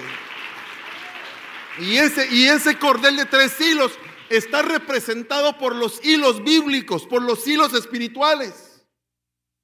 Y los hilos espirituales son doce. Los hilos espirituales son doce, hermano. Hilo de oro, hilo de plata, hilo escarlata, hilo púrpura, hilo blanco y azul, hilo de agua, hilo de estrellas, hilo de, de lino, hilo de medir, hilo de collar, hilo de vida, hilo de cabra. Aleluya. ¿Por qué le puse el hilo de cabra al número 12? Porque la cabra necesita gobierno, hermano. Pero solamente tal vez le voy a dar dos. O tal vez todos, no sé. Dice, Besaleel hizo también el pectoral, artísticamente bordado como el efod, con hilo de oro, lana teñida de púrpura carmesí, escarlata y lino fino. Lino fino, hilo de oro. ¿En dónde? En el pecho del sacerdote. Donde estaban agarradas todas las piedras preciosas que representaban las casas patriarcales del pueblo de Israel. O sea, Todas las almas matrices del pueblo de Israel estaban representadas con una piedra en el efod. Y ese efod era básicamente una, una plancha aquí.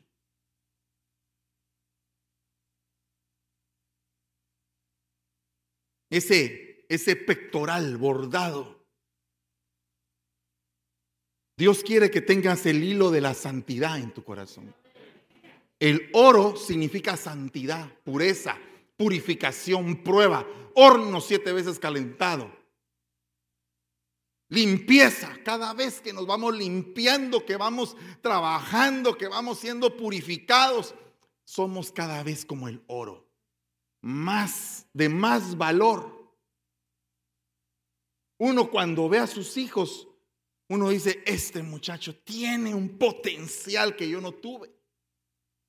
Este muchacho tiene la energía, la, la inteligencia, viene potencializado. Y lo que quiere el enemigo es destruir ese potencial. Lo que quiere el enemigo es destruir al joven. Porque sabe que cuando sea grande le va a dar una batería. Entonces lo quiere destruir joven, cuando es muchacho. Por eso es que yo estaba platicando con mi hijo ayer en, en, en el Facebook y le decía yo a él, si Salomón con 40 años, cuando David está a punto de morir, y dice, mi hijo es tierno, y tiene 40 años, y era tierno para David. Tierno. Porque sabe una cosa, David era un guerrero. Era aquellos que puyaba con tortilla tiesa. Se había abierto camino en la vida tirando gigantes y haciendo él un gran esfuerzo por llegar hasta la cima cosa que no había pasado el Hijo. El Hijo iba a recibir un reino sin enemigos. O sea, son dos etapas diferentes de la vida. Mientras que el Padre se había abierto surco, el Padre había luchado, el Padre había sido entrenado con fieras, con osos, con leones, con un rey que lo perseguía, con una mujer que lo quería ver estéril. El Hijo no tenía esos problemas. Y entonces él dijo, mi hijo es tierno porque no tiene la experiencia que yo tengo. Mi hijo es tierno porque vive en una comodidad que yo no tuve. Mi hijo es tierno porque no se ha quebrado la cara en la vida. Y tiene que construir una gran obra. Por eso es que el Señor a ese hombre le tuvo que dotar de sabiduría. Tuvo que agarrar la vida de ese hombre y agarrarla a su hilo. Y cuando ese hombre le dijo, Señor, yo no puedo ser como mi papá, que gobernaba el pueblo y, y todo el pueblo lo admiraba porque él era un héroe nacional. Él era un héroe nacional, David era un héroe, era una figura heroica. Usted piensa en el rey David, piensa en la bandera de Israel ondeando y usted piensa en el rey David como un hombre poderoso en la batalla. Pero cuando usted piensa en Salomón, no piensa igual. Y el pueblo de su época tampoco pensaba igual. Entonces él dijo, ¿y ahora qué hago?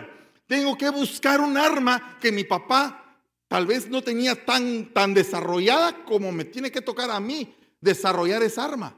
Entonces dijo, Señor, dame la sabiduría para que yo pueda continuar con el legado de mi padre. Y entonces no le pidió ejércitos. Fíjese que es curioso porque hubiera podido decir, mi padre era un peleador callejero, pues yo también. Voy a pedir más ejércitos. Dios, Señor, dame, dame un ejército gigantesco. No, no, no. Dame un corazón entendido, dijo el hijo. Dame un corazón entendido para poder gobernar el legado de mi padre. Y el Señor le agradó que no pidió riquezas ni tampoco se las dejaron.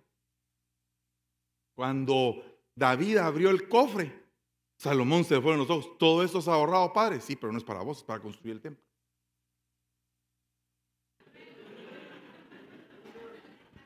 Vos haces tu propia riqueza, mano. Esto es para el templo, ni se te vayan los ojos. Y aquel agarró eso y construyó el templo. Pero el Señor le proveyó de riquezas como nadie en la tierra ha tenido esas riquezas.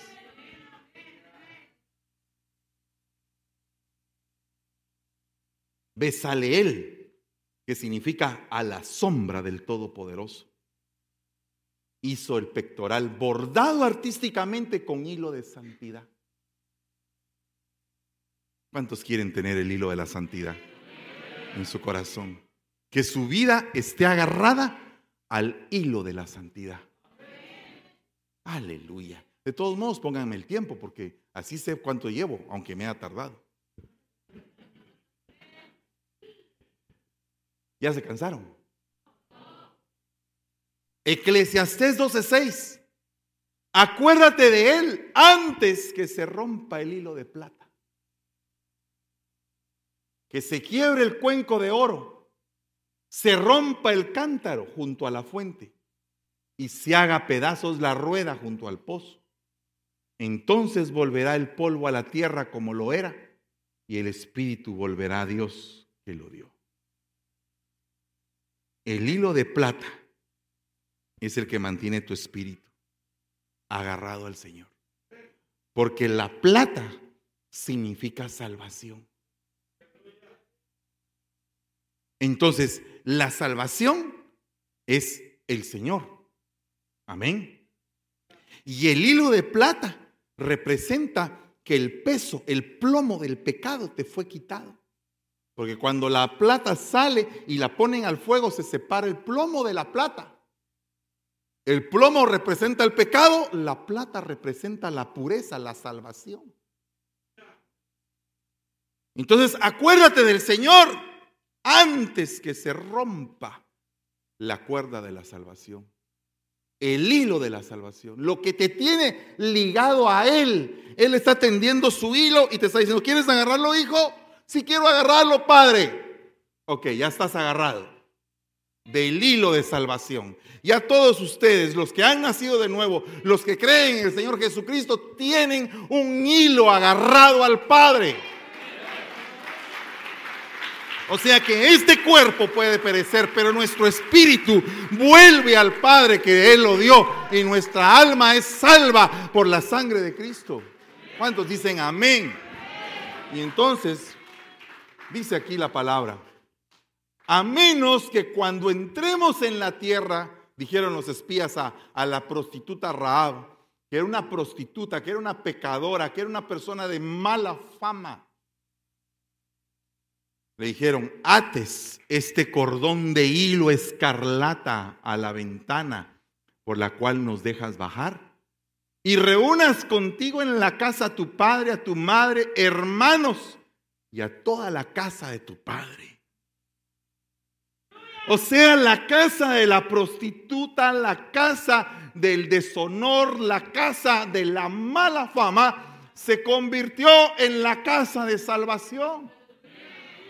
O sea, puede ser que tu familia no tenga un buen nombre, puede hacer que todo el mundo diga de ti, ay Dios, no hay salvación para este. Esta casa sí que está llena de pecado. Estos son todos pecadores. Y el Señor no visitó la casa del más noble de Jericó. El Señor visitó la casa de la peor mujer que había en Jericó.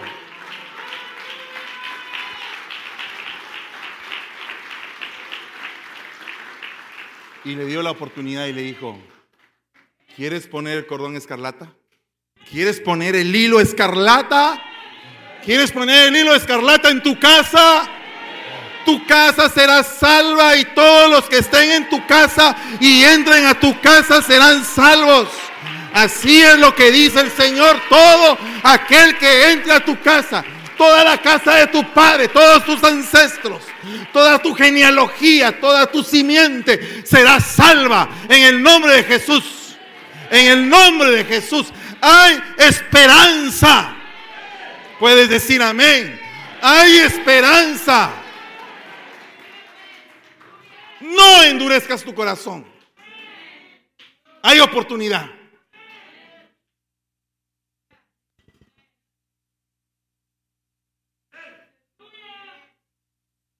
¿Qué era lo que estaba diciendo Bartimeo?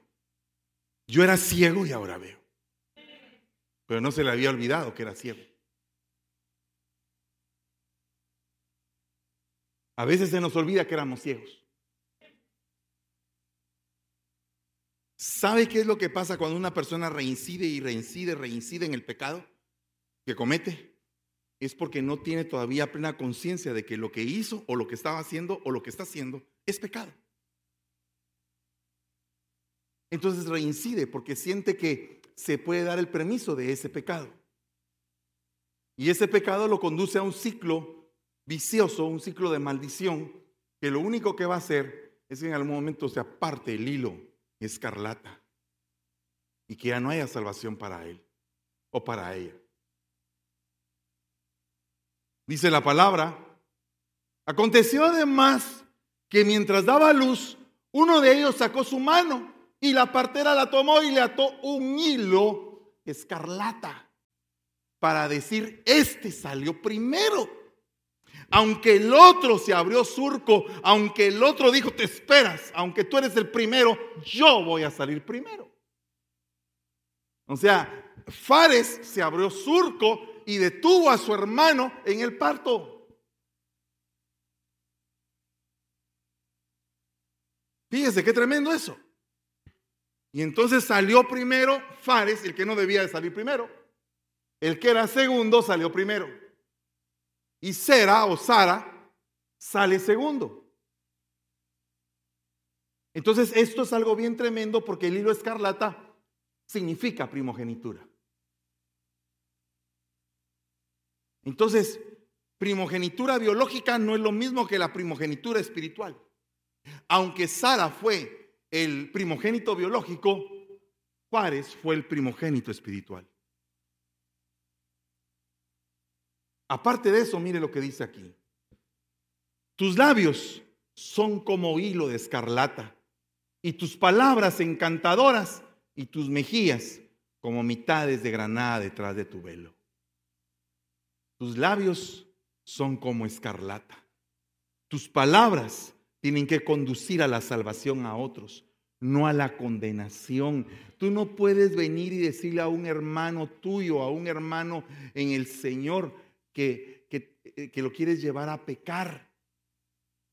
No puedes hacer eso, porque en tu boca debe de habitar la salvación, no la maldición. En tu boca debe de habitar la, la bendición, no la maldición. O sea, no puedo decir que yo soy amigo de otra persona en el Señor si yo conduzco a esa persona a que, a que termine destruido. No puede ser un verdadero amigo eso. Un amigo es como Jonatán que se despoja de la primogenitura de, del linaje que tiene y se lo pone a su amigo que no tiene linaje, ni tiene primogenitura, ni tiene herencia. Y dice, lo mío es tuyo, porque tú eres el ungido del Señor, el escogido por Jehová. Un verdadero amigo te conduce al bien. Uno que se dice amigo y te conduce a la destrucción es tu enemigo disfrazado de amigo. Por último, porque no le puedo explicar los doce hilos. Luego el sacerdote tomará madera de cedro, sopo e hilo escarlata, y lo echará en medio de la hoguera en que se quema la vaca. Ese es el hilo escarlata del sacrificio. Entonces, la vida en el Señor no es color de rosa. La vida en el Señor te conduce al sacrificio a la negación, al sufrimiento. Pero después del sufrimiento presente, viene la bendición futura. Y después del sufrimiento presente, tu vida va a cambiar. Esta mañana, yo quiero que en ti se cumplan estos doce hilos. Tal vez tendré la oportunidad de poderlos compartir mañana u otro día, pero me interesa de sobremanera que tú puedas tener estos doce hilos en tu vida.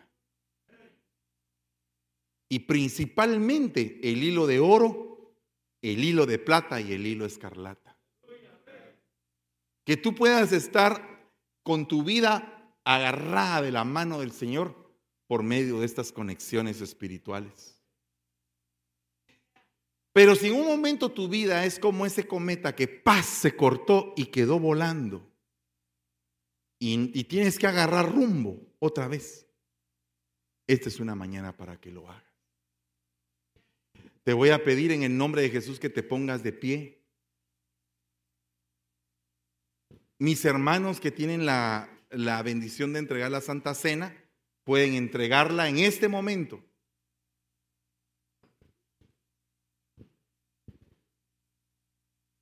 Y una vez que tienes tu Santa Cena, si hoy veniste con la esperanza de recibir una palabra de Dios, y esta palabra que te acabo de decir era específicamente para ti, y la recibiste en tu corazón, te voy a pedir que después de haber recibido la Santa Cena, te vengas aquí al frente. Y quiero orar específicamente por los que van a estar aquí al frente. Porque tu vida no es un cometa, es tu vida. Y no puede quedarse, no puede quedarse en el viento volando sin rumbo. Mis amores de danza, ahorita eh, todos a recibir. No se preocupen, quédense aquí. Si quieren recibir, quédense aquí, pero no para danzar, ¿ok? Por favor.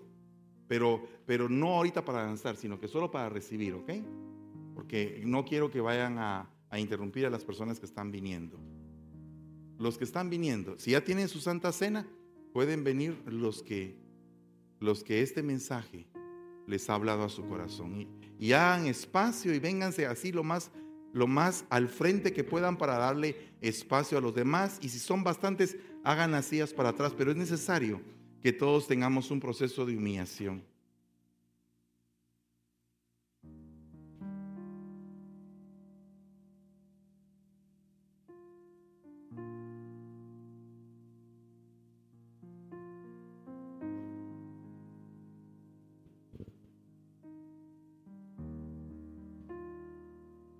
Acérquense. Hagan, por favor, los servidores hagan para atrás las sillas, pero no quiero que nadie se vaya a quedar si necesita venir al frente. Pero es necesario que, que cumplas con ese, con ese sentimiento que tienes en tu corazón de búsqueda, de necesidad. Haz para atrás las sillas porque las sillas al final no importan, lo que importa es tu alma. Y que el día de hoy le digas al Señor, Señor, yo no quiero que mi vida penda de un hilo que no sea el tuyo, que no sea el tuyo. Yo quiero que seas tú el que el que tenga hilo de santidad.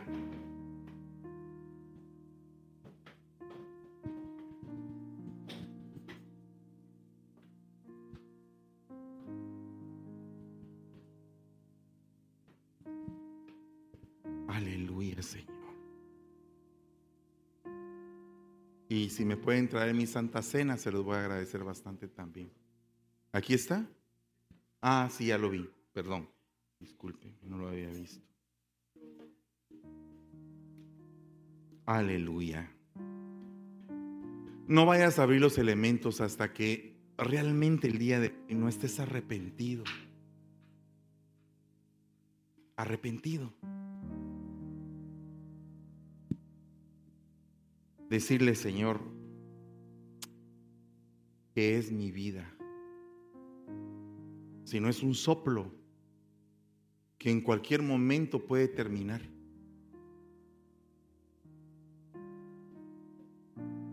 Que es mi vida que en cualquier momento puede cortarse ese hilo y quedar yo sin esperanza. Esta es una mañana de conexión espiritual. Es una mañana en la cual necesitas tener un contacto con el Rey. Decirle, Señor, yo estoy aquí. Perdóname. Perdóname, Señor. Perdóname. Ten misericordia, Señor. Que venga un manto de misericordia, Padre. En el nombre de Jesús. En el nombre poderoso de Jesús. En el nombre de Jesús, Señor. En el nombre de Jesús. No, Yo tengo una visión y veo mi vida como ese cometa, pero ahora agarrado de ese hilo poderoso que no se rompe.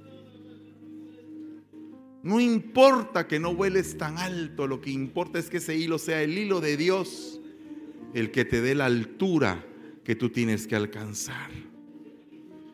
No puedes darte ese, ese libertinaje que te conduce a la destrucción, que te conduce al dolor. No puedes no puedes darte ese libertinaje. No puedes abandonar al Señor tu Dios. No lo puedes abandonar. Hoy el Señor está hablando a tu corazón y te está diciendo, existo. Yo existo para ti. Yo existo para ti. Existo para ti. Estoy para ti. Tú eres mi posesión más preciosa. Por ti di a mi hijo, para que tú alcanzaras salvación. Para que tú alcances salvación, yo di a mi hijo. Ese es un tiempo de intimidad, es un tiempo de consagración y es un tiempo de recuperación. Recupérate. Recupera lo perdido, recupera lo perdido. No permitas que tu corazón se endurezca por la comodidad, por la abundancia, por la riqueza que poseas. No se endurezca tu corazón, hijo mío. No se endurezca, porque en cualquier momento puedes perder todo eso. Acuérdate, ni una correa del zapato de Sodoma, ni una correa ni un hilo de esa correa. No tengo yo nada que ver con Sodoma. En el nombre de Jesús, en el nombre poderoso de Jesús, hoy nos declaramos libres de toda conexión con Sodoma. Hoy nos declaramos libres de todo lo que procede de Sodoma. Hoy nos declaramos libres de todo aquello que nos puede conducir a la maldición. Hoy nos declaramos libres de toda acechanza del enemigo. En el nombre de Jesús, en el nombre de Jesús, sé bendito. Aléjate de la maldición, hijo mío.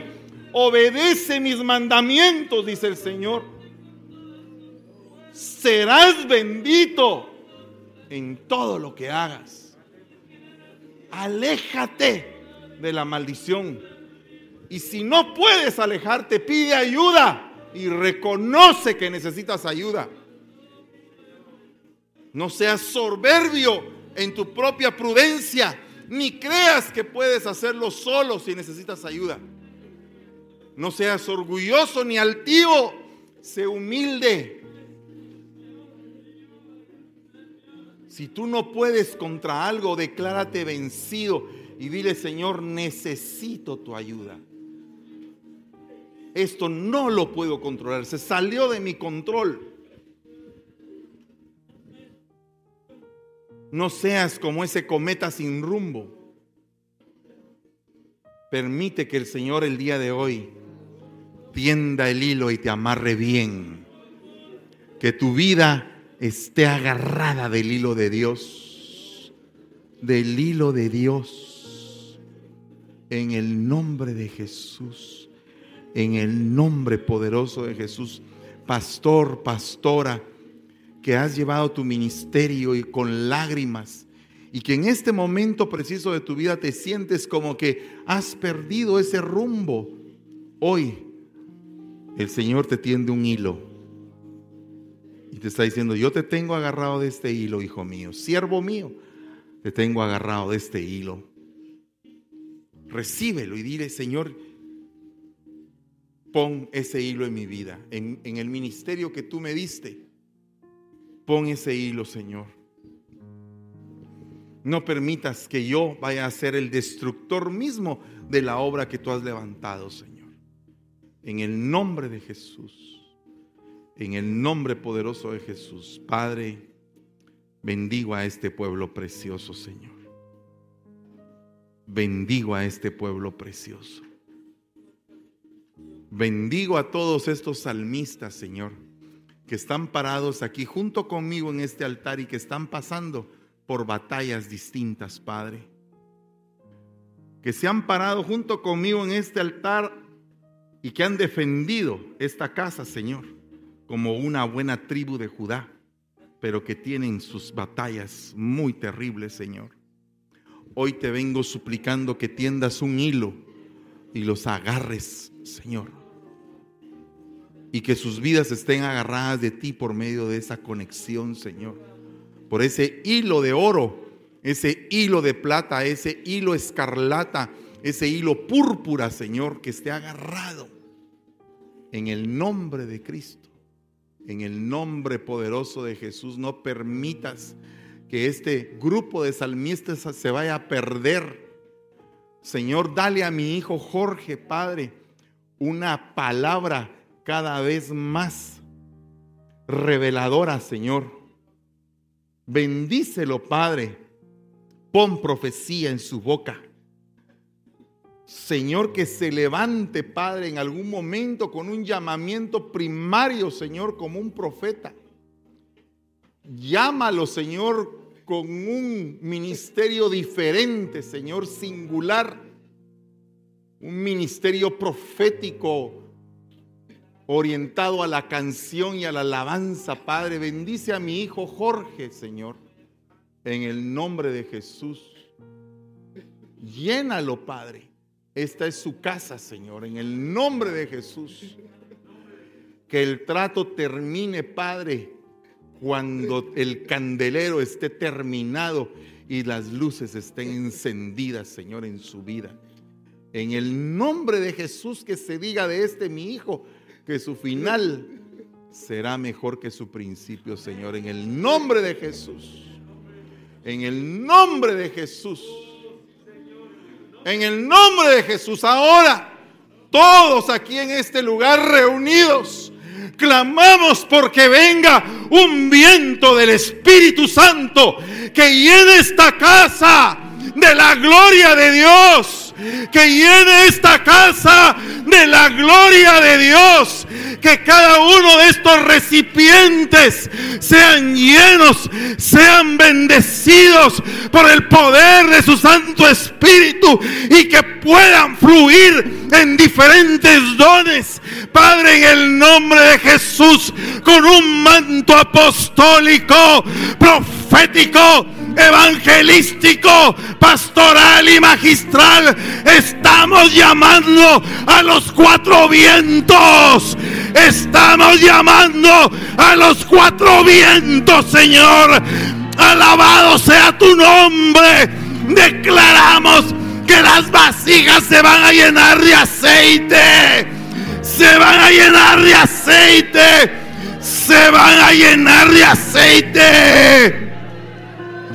Oh, bendito tu nombre. Se van a llenar de aceite. Se van a llenar de vino. Se van a llenar de agua. Se van a llenar de leche. Se van a llenar de miel. Oh, bendito tu nombre. Bendito tu nombre. Oh, santo santo, santo, alabado, alabado, alabado sea tu nombre. Oh, levanta tus manos, recíbelo, recíbelo. Ahora, ahora, ahora, recíbelo, recíbelo, recíbelo. Que tu voz salga un río que de tu voz salga un río, salga un río, salga un río, salga un río, salga un río. Oh, bendito, oh bendito, bendito, bendito. Salga un río de tu boca ahora. Ahora. Fuera todo dolor y que fluya, fluya tu palabra, fluya en tus lenguas, Fluye en tus lenguas. Fluye en tus lenguas. Fluye, fluye, fluye. Fluye, fluye, fluye. Fluye, fluye, fluye. Ahora, ahora, ahora, ahora, ahora. Ahora fluye. Fluye, recibe. Recibe el Espíritu. Recibe el Espíritu. Recíbelo, recíbelo. Recibe el Espíritu. Recibe el Espíritu. Recíbelo. Fluye, fluye. Serás lleno de poder en esta mañana. Serás lleno de poder en esta mañana. Fluye, fluye, fluye. Fluye, fluye, fluye.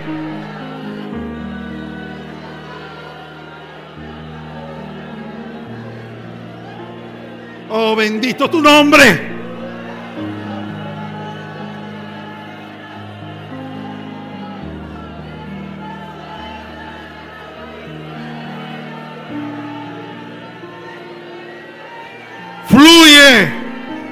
Fluye. Fluye. En el nombre de Jesús. En el nombre de Jesús. En el nombre poderoso de Jesús. Oh bendito. En el nombre de Jesús. Oh fluye. Fluye. Fluye Santo Espíritu. Oh bendito, santo, santo, aleluya. Oh rabababaira caramaisto. Oh rabayastaramaí caramashaira.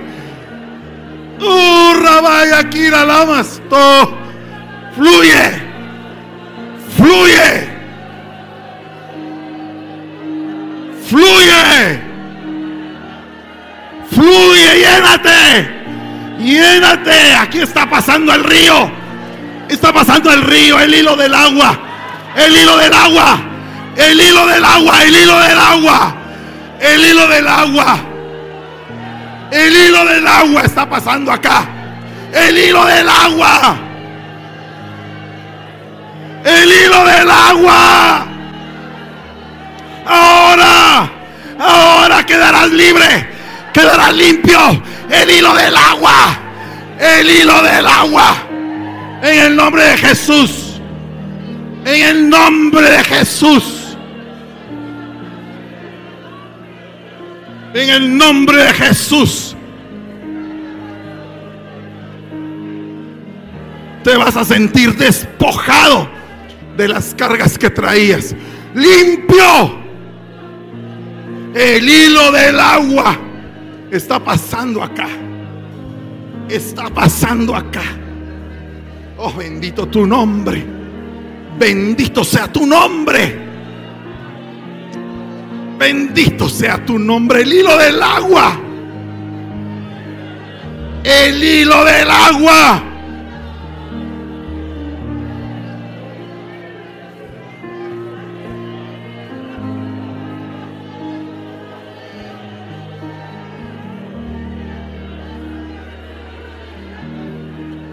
Oh, bendito tu nombre. Bendito tu nombre, Señor.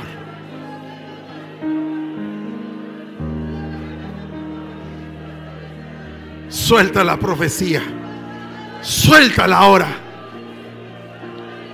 Suelta la profecía. En el nombre de Jesús.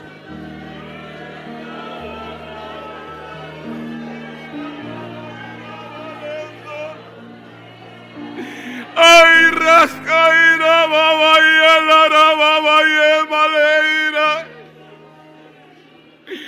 porque así como te había dicho que iba a venir sobre tu casa un gran avivamiento, también te dije que el juicio iba a venir por tu casa.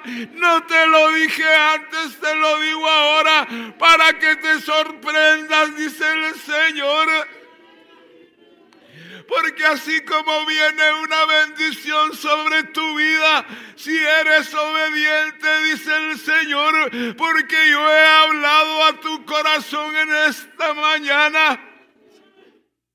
Así también prepárate para ese gran avivamiento que viene no solamente para esta iglesia, sino para todas las iglesias, dice el Señor. La gran cosecha viene, dice tu Padre. Muchos buscarán de mí en cada iglesia, dice el Señor. Esto se va a multiplicar. Por eso es que era necesario, dice el Señor, que el juicio empezara por casa, dice tu Señor. Al que tenga oído, dice el Señor, que oiga mi palabra.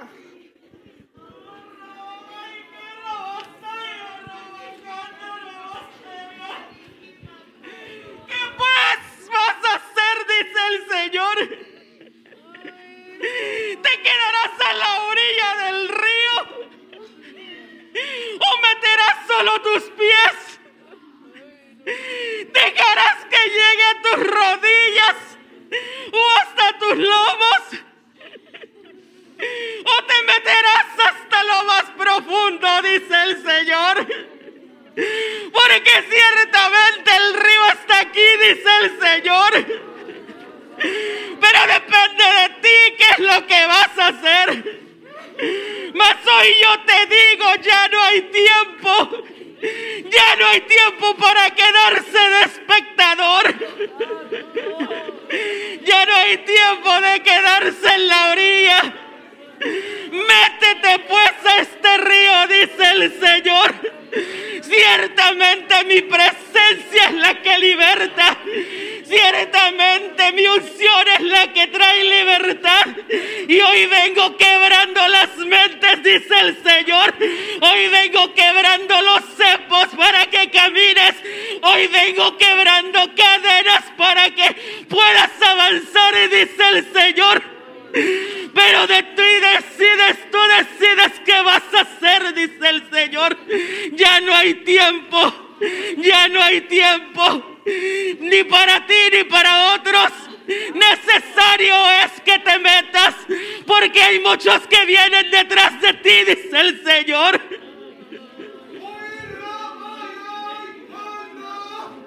Mira que había entrado, dice el Señor una raíz de amargura y te estaba apartando de mí, dice el Señor. Pero mira que hoy te vengo llenando, dice el Señor, de gozo, de alegría. Y te recuerdo, dice el Señor, que en mis manos está tu familia, dice el Señor. Y Ramaya. Porque me pediste que me llevara a la suciedad, dice el Señor.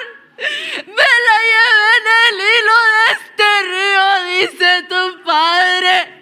Me pediste un nuevo corazón y hoy te lo entrego, dice el Señor. Hoy te entrego este nuevo corazón para que me adores, para que me alabes, para me busques, dice el Señor.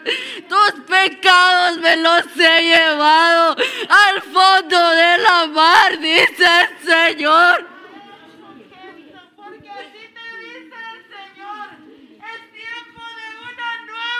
Dimensión, dice el Señor. Pero para entrar a esa dimensión es necesario, dice el Señor, que postres tu vida delante de mí, dice el Señor. Que destruyas toda agenda personal, dice el Señor. Y que tomes mis planes, mis diseños, mis modelos, dice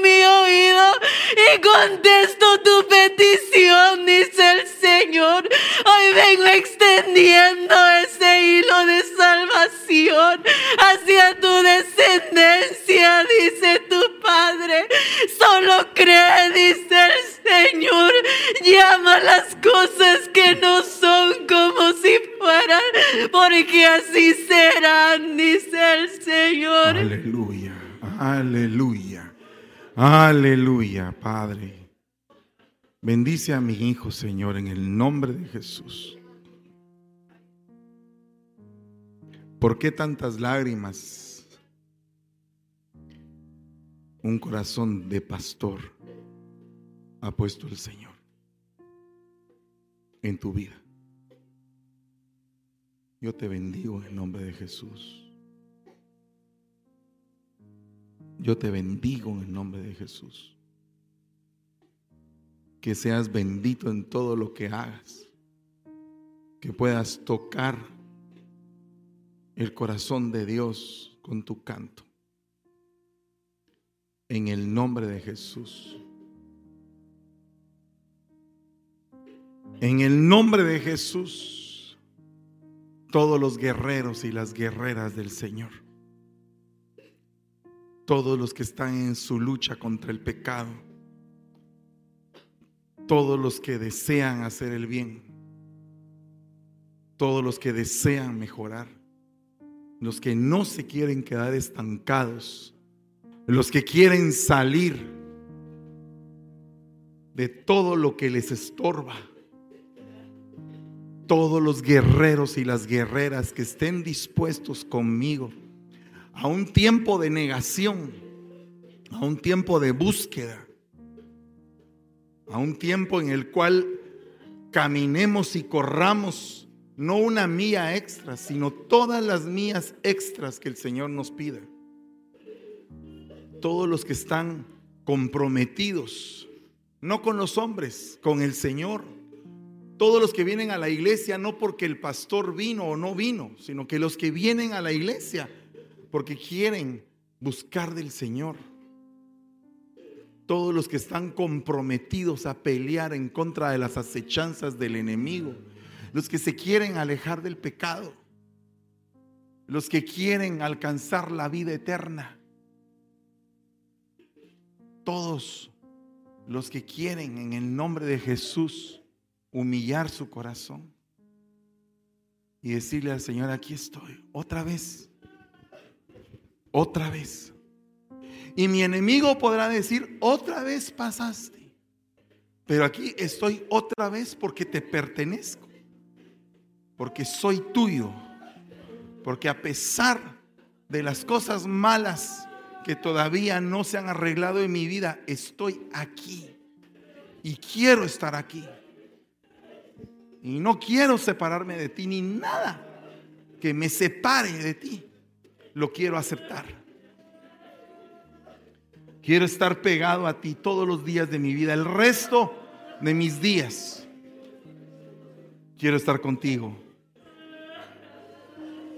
Todos los que están en ese sentir. Ahí tienen los elementos en su mano. Padre, bendecimos este pan y este vino.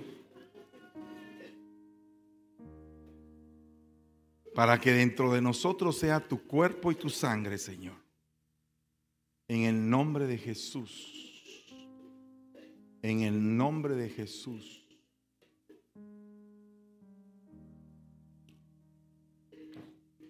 En el nombre de Jesús. Te voy a dejar un espacio de tiempo en silencio. Deja el piano, hija, por favor. En silencio todos para pensar sobre nuestros pecados.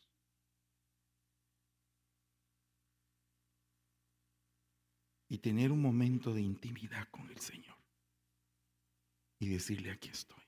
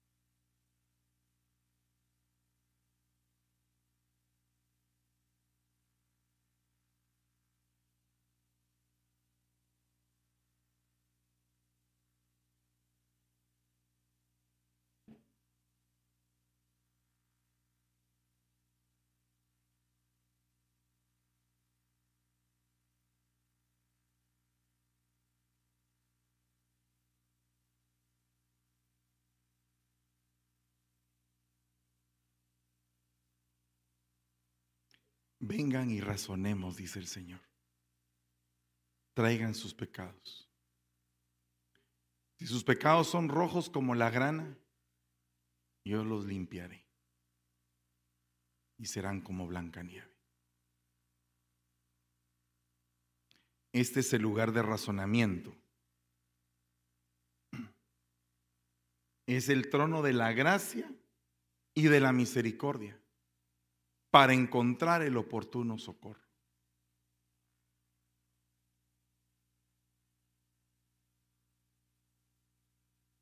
La noche en que el Señor iba a ser entregado, tomó el pan y dando gracias, lo partió y lo entregó a cada uno de sus discípulos diciendo, tomad y comed todos de este pan, pues esto es mi cuerpo que será entregado por ustedes para el perdón de los pecados.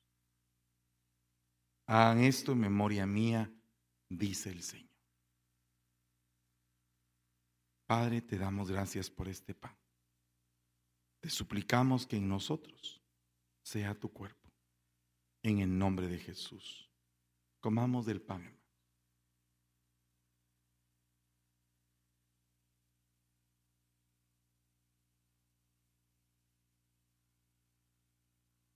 Al terminar levantó la copa y dijo, esto, el fruto de la vida, es mi sangre. Sangre de un nuevo pacto que hago con ustedes para que sus pecados sean perdonados. Hagan esto en memoria mía, dice el Señor. Señor, en tu nombre tomamos este vino para que nuestros pecados sean perdonados delante de ti. En el nombre de Jesús. Tomemos del vino,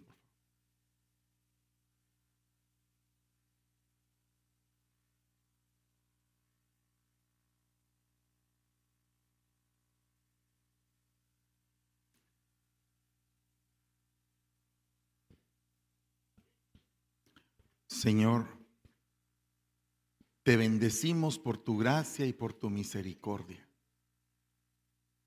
Te suplicamos en el nombre de Jesús que la nube de Jehová esté puesta sobre todos nosotros. Y te damos la gloria y la honra, Señor, en el nombre de Jesús. Amén y amén. Denle un fuerte aplauso al Rey de la Gloria.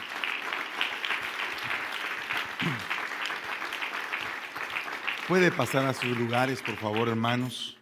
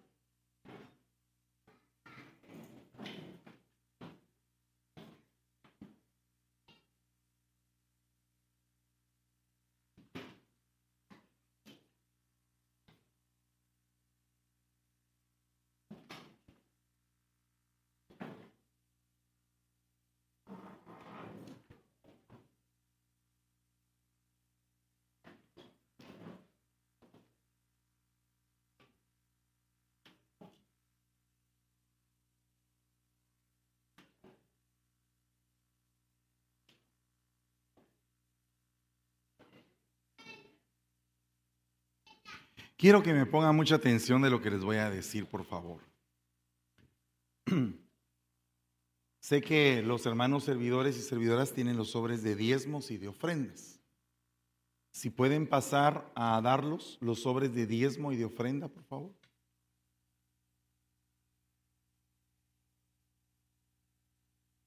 Eh, quisiera que le dejaran a todos, sin excepción, un sobre. A todos ya sea que vayan a dar o que no vayan a dar. Todos, por favor, reciban un sobre.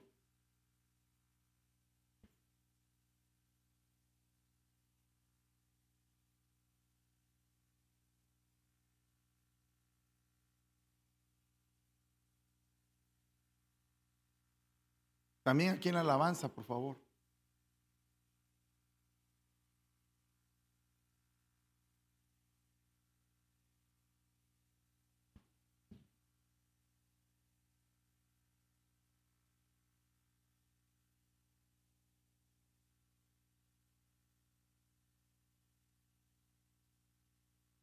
Que no haya nadie que se quede sin sobre, por favor.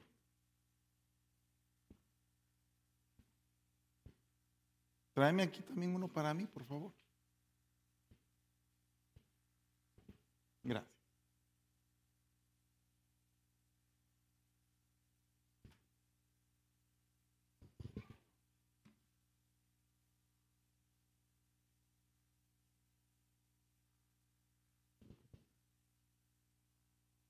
¿Hace alguien falta, a alguien le hace falta sobre? Ahí miren todos los que les hacen falta sobre, por favor. Allá también, allá también hacen falta sobres.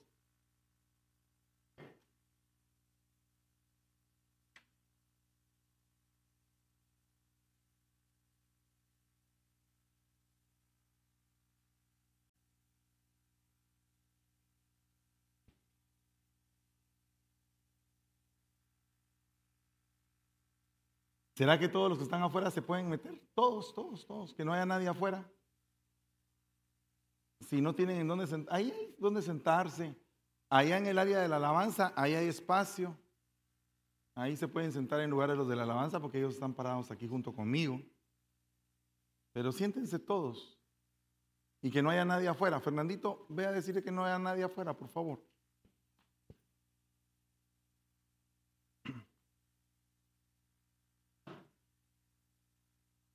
Todos para adentro. Todos.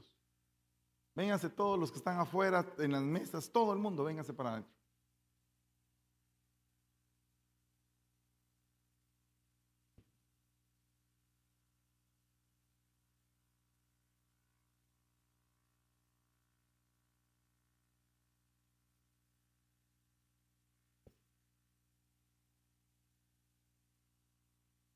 Aquí hacen falta también, allá hacen falta. Ah, hay alguien que le hace falta sobre. Ahí, miren, todavía les hacen falta sobres. Miren, todos los que están levantando la mano les hace falta sobre.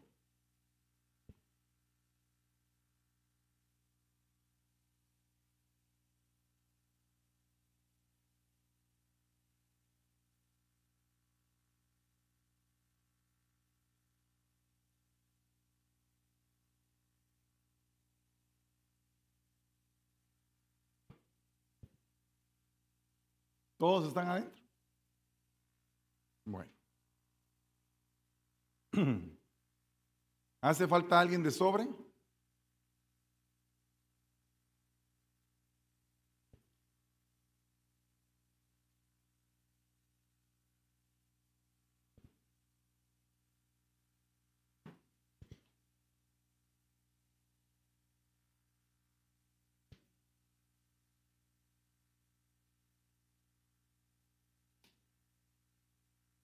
¿Nadie falta de sobre?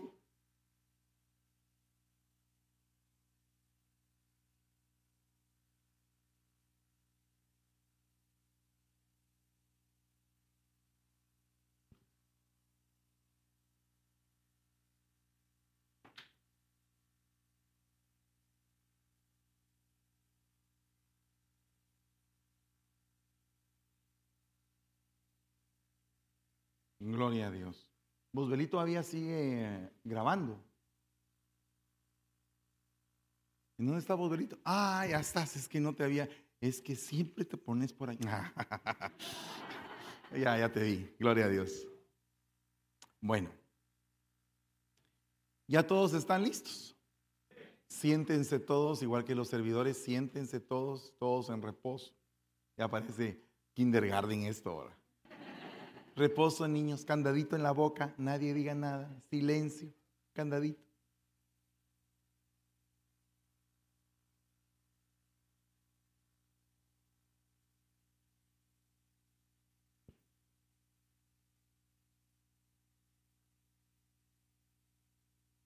Todos sentaditos, hermano. Así como cuando jugamos estancado, estancado. Todos sentaditos. Ya, Nadie hace bulla, todos sentaditos, nadie respira. Bueno, sí pueden respirar. Aleluya, gloria a Dios. Excelente, buenísimo. Bueno, deberíamos de tomarnos un momento para entender que esto que vamos a hacer ahorita es adoración. A veces mistificamos el culto. Y por ejemplo, cuando se dan las profecías, todo el mundo se queda quieto, las puertas se cierran y nadie se mueve porque está hablando Dios. Pero cuando el predicador está predicando, pareciera que no estuviera hablando Dios, porque la gente se levanta, se mueve, se va al baño, regresa. Y entonces es como que estuviéramos haciendo un rito. Es solamente un rito, que a la hora de las profecías todos estancados. Y después ya todos pueden continuar, aunque esté hablando Dios. Entonces nos perdemos los manjares y el deleite de cada cosa. Porque lo dejamos pasar tan rápido que perdemos el deleite en hacer algo que a Dios le honra. Fíjese que eh, usted tal vez no ha tenido el privilegio de que tal vez un hijo ya grande le invite a comer. Pero se siente rico cuando un hijo invita a comer al papá. Porque uno se siente honrado, ¿verdad? Y más cuando el hijo no trabaja y del mismo dinero que le da el papá o la mamá, los invita a comer. ¿Verdad? Porque cuando un hijo no trabaja, está ahorrando y ahorrando de lo que el mismo papá le da. Y entonces de repente sale el hijo con que, papá, te voy a invitar a comer. Mi hijo, ¿y de dónde sacaste dinero? Él agacha su cabeza. De lo que tú me diste, papá. Pero lo ahorré para ti. Entonces, la ofrenda y el diezmo es esa invitación de lo que tú le das al Padre, de lo que Él mismo te da, de lo que a Él le pertenece y decide compartirlo contigo. Pero para probar tu corazón y para ver qué es lo que hay ahí, si hay un corazón agradecido, se muestra en el diezmo y en la ofrenda. Últimamente he platicado con muchos pastores y dicen los pastores, hermano, fíjese que los diezmos y las ofrendas han, han bajado en este tiempo. Y siempre hay situaciones como excusas y dicen, no, es que la economía subió, es que esto, es que aquello, es que aquí, es que allá. Y son excusas válidas, porque es cierto que está pasando eso. Pero también, ¿por qué vino ese problema económico? ¿Por qué ha venido esa falta de trabajo? ¿No será porque dejamos pasar el momento de la adoración? El momento en el cual todos nosotros debemos de honrar al Señor con nuestros bienes. Dice la Biblia que Pedro, Santiago y Juan eran considerados como columnas. Y dice que Pablo los fue a ver a esas columnas apostólicas. Pablo los fue a visitar. Y dice acá en el libro de Jeremías 52, 21, respecto a las columnas, la altura de cada columna era de 18 codos. Qué raro eso, 18 ¿eh? codos, es un número raro. Un, un hilo de 12 codos medía su circunferencia. Su espesor era de cuatro dedos y estaban huecas por dentro. Unas columnas impresionantes. Pero lo que me, me da eh, curiosidad es ese hilo que mide la columna. Y aquellos hombres eran columnas. Entonces hay un hilo que a ti te mide como columna que tú eres. ¿Y para qué sirve una columna? Perdón, este, si este lugar no tuviera columnas, ¿qué pasaría? Se cae. Entonces cuando nosotros venimos a esta iglesia o cualquier iglesia donde nos congregamos, y damos un aporte o damos nuestra ofrenda y nuestro diezmo, nos estamos constituyendo en dos cosas, adoradores de Dios y columnas del templo, para que el templo se mantenga y se sostenga. Entonces, si el hilo de medir la columna pasa el día de hoy en tu vida, ¿cuál va a ser el resultado? ¿Qué grosor va a tener tu columna? El número 12 significa gobierno. Entonces, si esta columna era 12 de circunferencia, era porque una era una columna de gobierno. Y nosotros somos gobernantes de nuestros hogares. Entonces, en esta mañana es la última ofrenda que vamos a recoger todos juntos, todas las iglesias juntas, en un mismo sentir. Si usted no puede dar porque no trajo, porque no tiene, no deje de dar. Como así, hermano? Escriba ahí en ese sobre una bendición y mándenos una bendición. Pero comprométase a sí mismo de cuando venga al templo, no venga con las manos vacías. Porque dice la Biblia que nadie se puede presentar ante Dios con las manos vacías. Y parte de nuestro culto de adoración es darle al Señor. Entonces, en esta mañana, si no tienes para dar, no, no es como algunos dicen, ay hermano, si no tiene y no puede, pues no puede, hermano. No, hasta la viuda que no tenía nada, casi vio todo lo que tenía. Entonces el problema es que estamos acostumbrados muchas veces a la mediocridad en todas las áreas. Mediocridad en el servicio, mediocridad en la adoración, mediocridad en la alabanza, mediocridad en la palabra. Entonces todo sale a medias tintas. Y si queremos alcanzar la intimidad con el Señor, no debemos de dejar de adorarle. Entonces esta, esta mañana no creo que usted no pueda conseguir un lapicero y decirle a alguien, por favor, yo no me quiero ir sin entregar algo. Y no puedes entregar tu dinero, apunta una bendición ahí y entrégala. Pero no te quedes sin entregar hoy absolutamente nada, porque hoy es la última ofrenda del año, que estamos todos juntos. Y queremos celebrar el año de la recuperación. ¿Cuántos dicen amén a eso? Estamos todos comprometidos. Entonces, mire, le voy a dejar un momentito de tiempo para que usted lo haga, para que usted razone su ofrenda, porque la ofrenda es una semilla. Entonces, razona tu ofrenda y, no desde lo que te sobra, no des lo que sobra, porque aquellos daban lo que sobraba, no, da lo que es justo delante de Dios. Amén. Cántense un canto con el teclado, solo el teclado y alguien que cante. Un tecladista y el que canta. Sin batería, sin nada, solo el teclado. A Cris va a tocar, ok. Aleluya. Gloria a Dios, hermanos.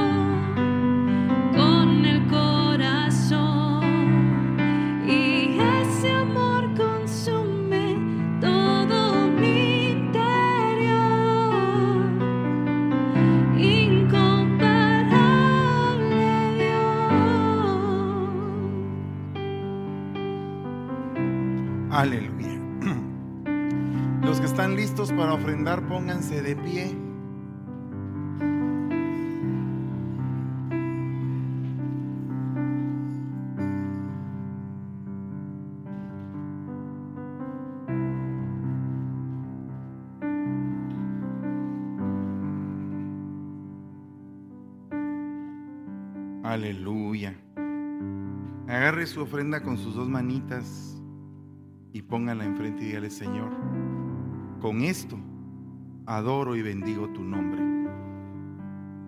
Te ruego, Señor, que santifiques esta ofrenda que estoy presentando de lo profundo de mi corazón para ti, para honrarte con mi vida, para honrarte con mi trabajo, para honrarte con mi familia y con todo lo que tú me has dado, Señor.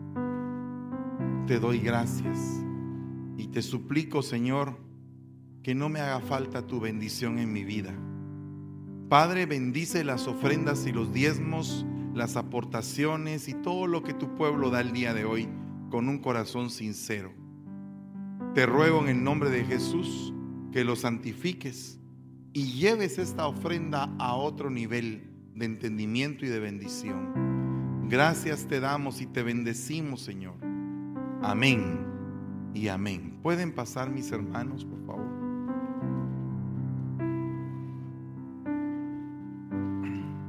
Los anuncios los va a dar mi esposa.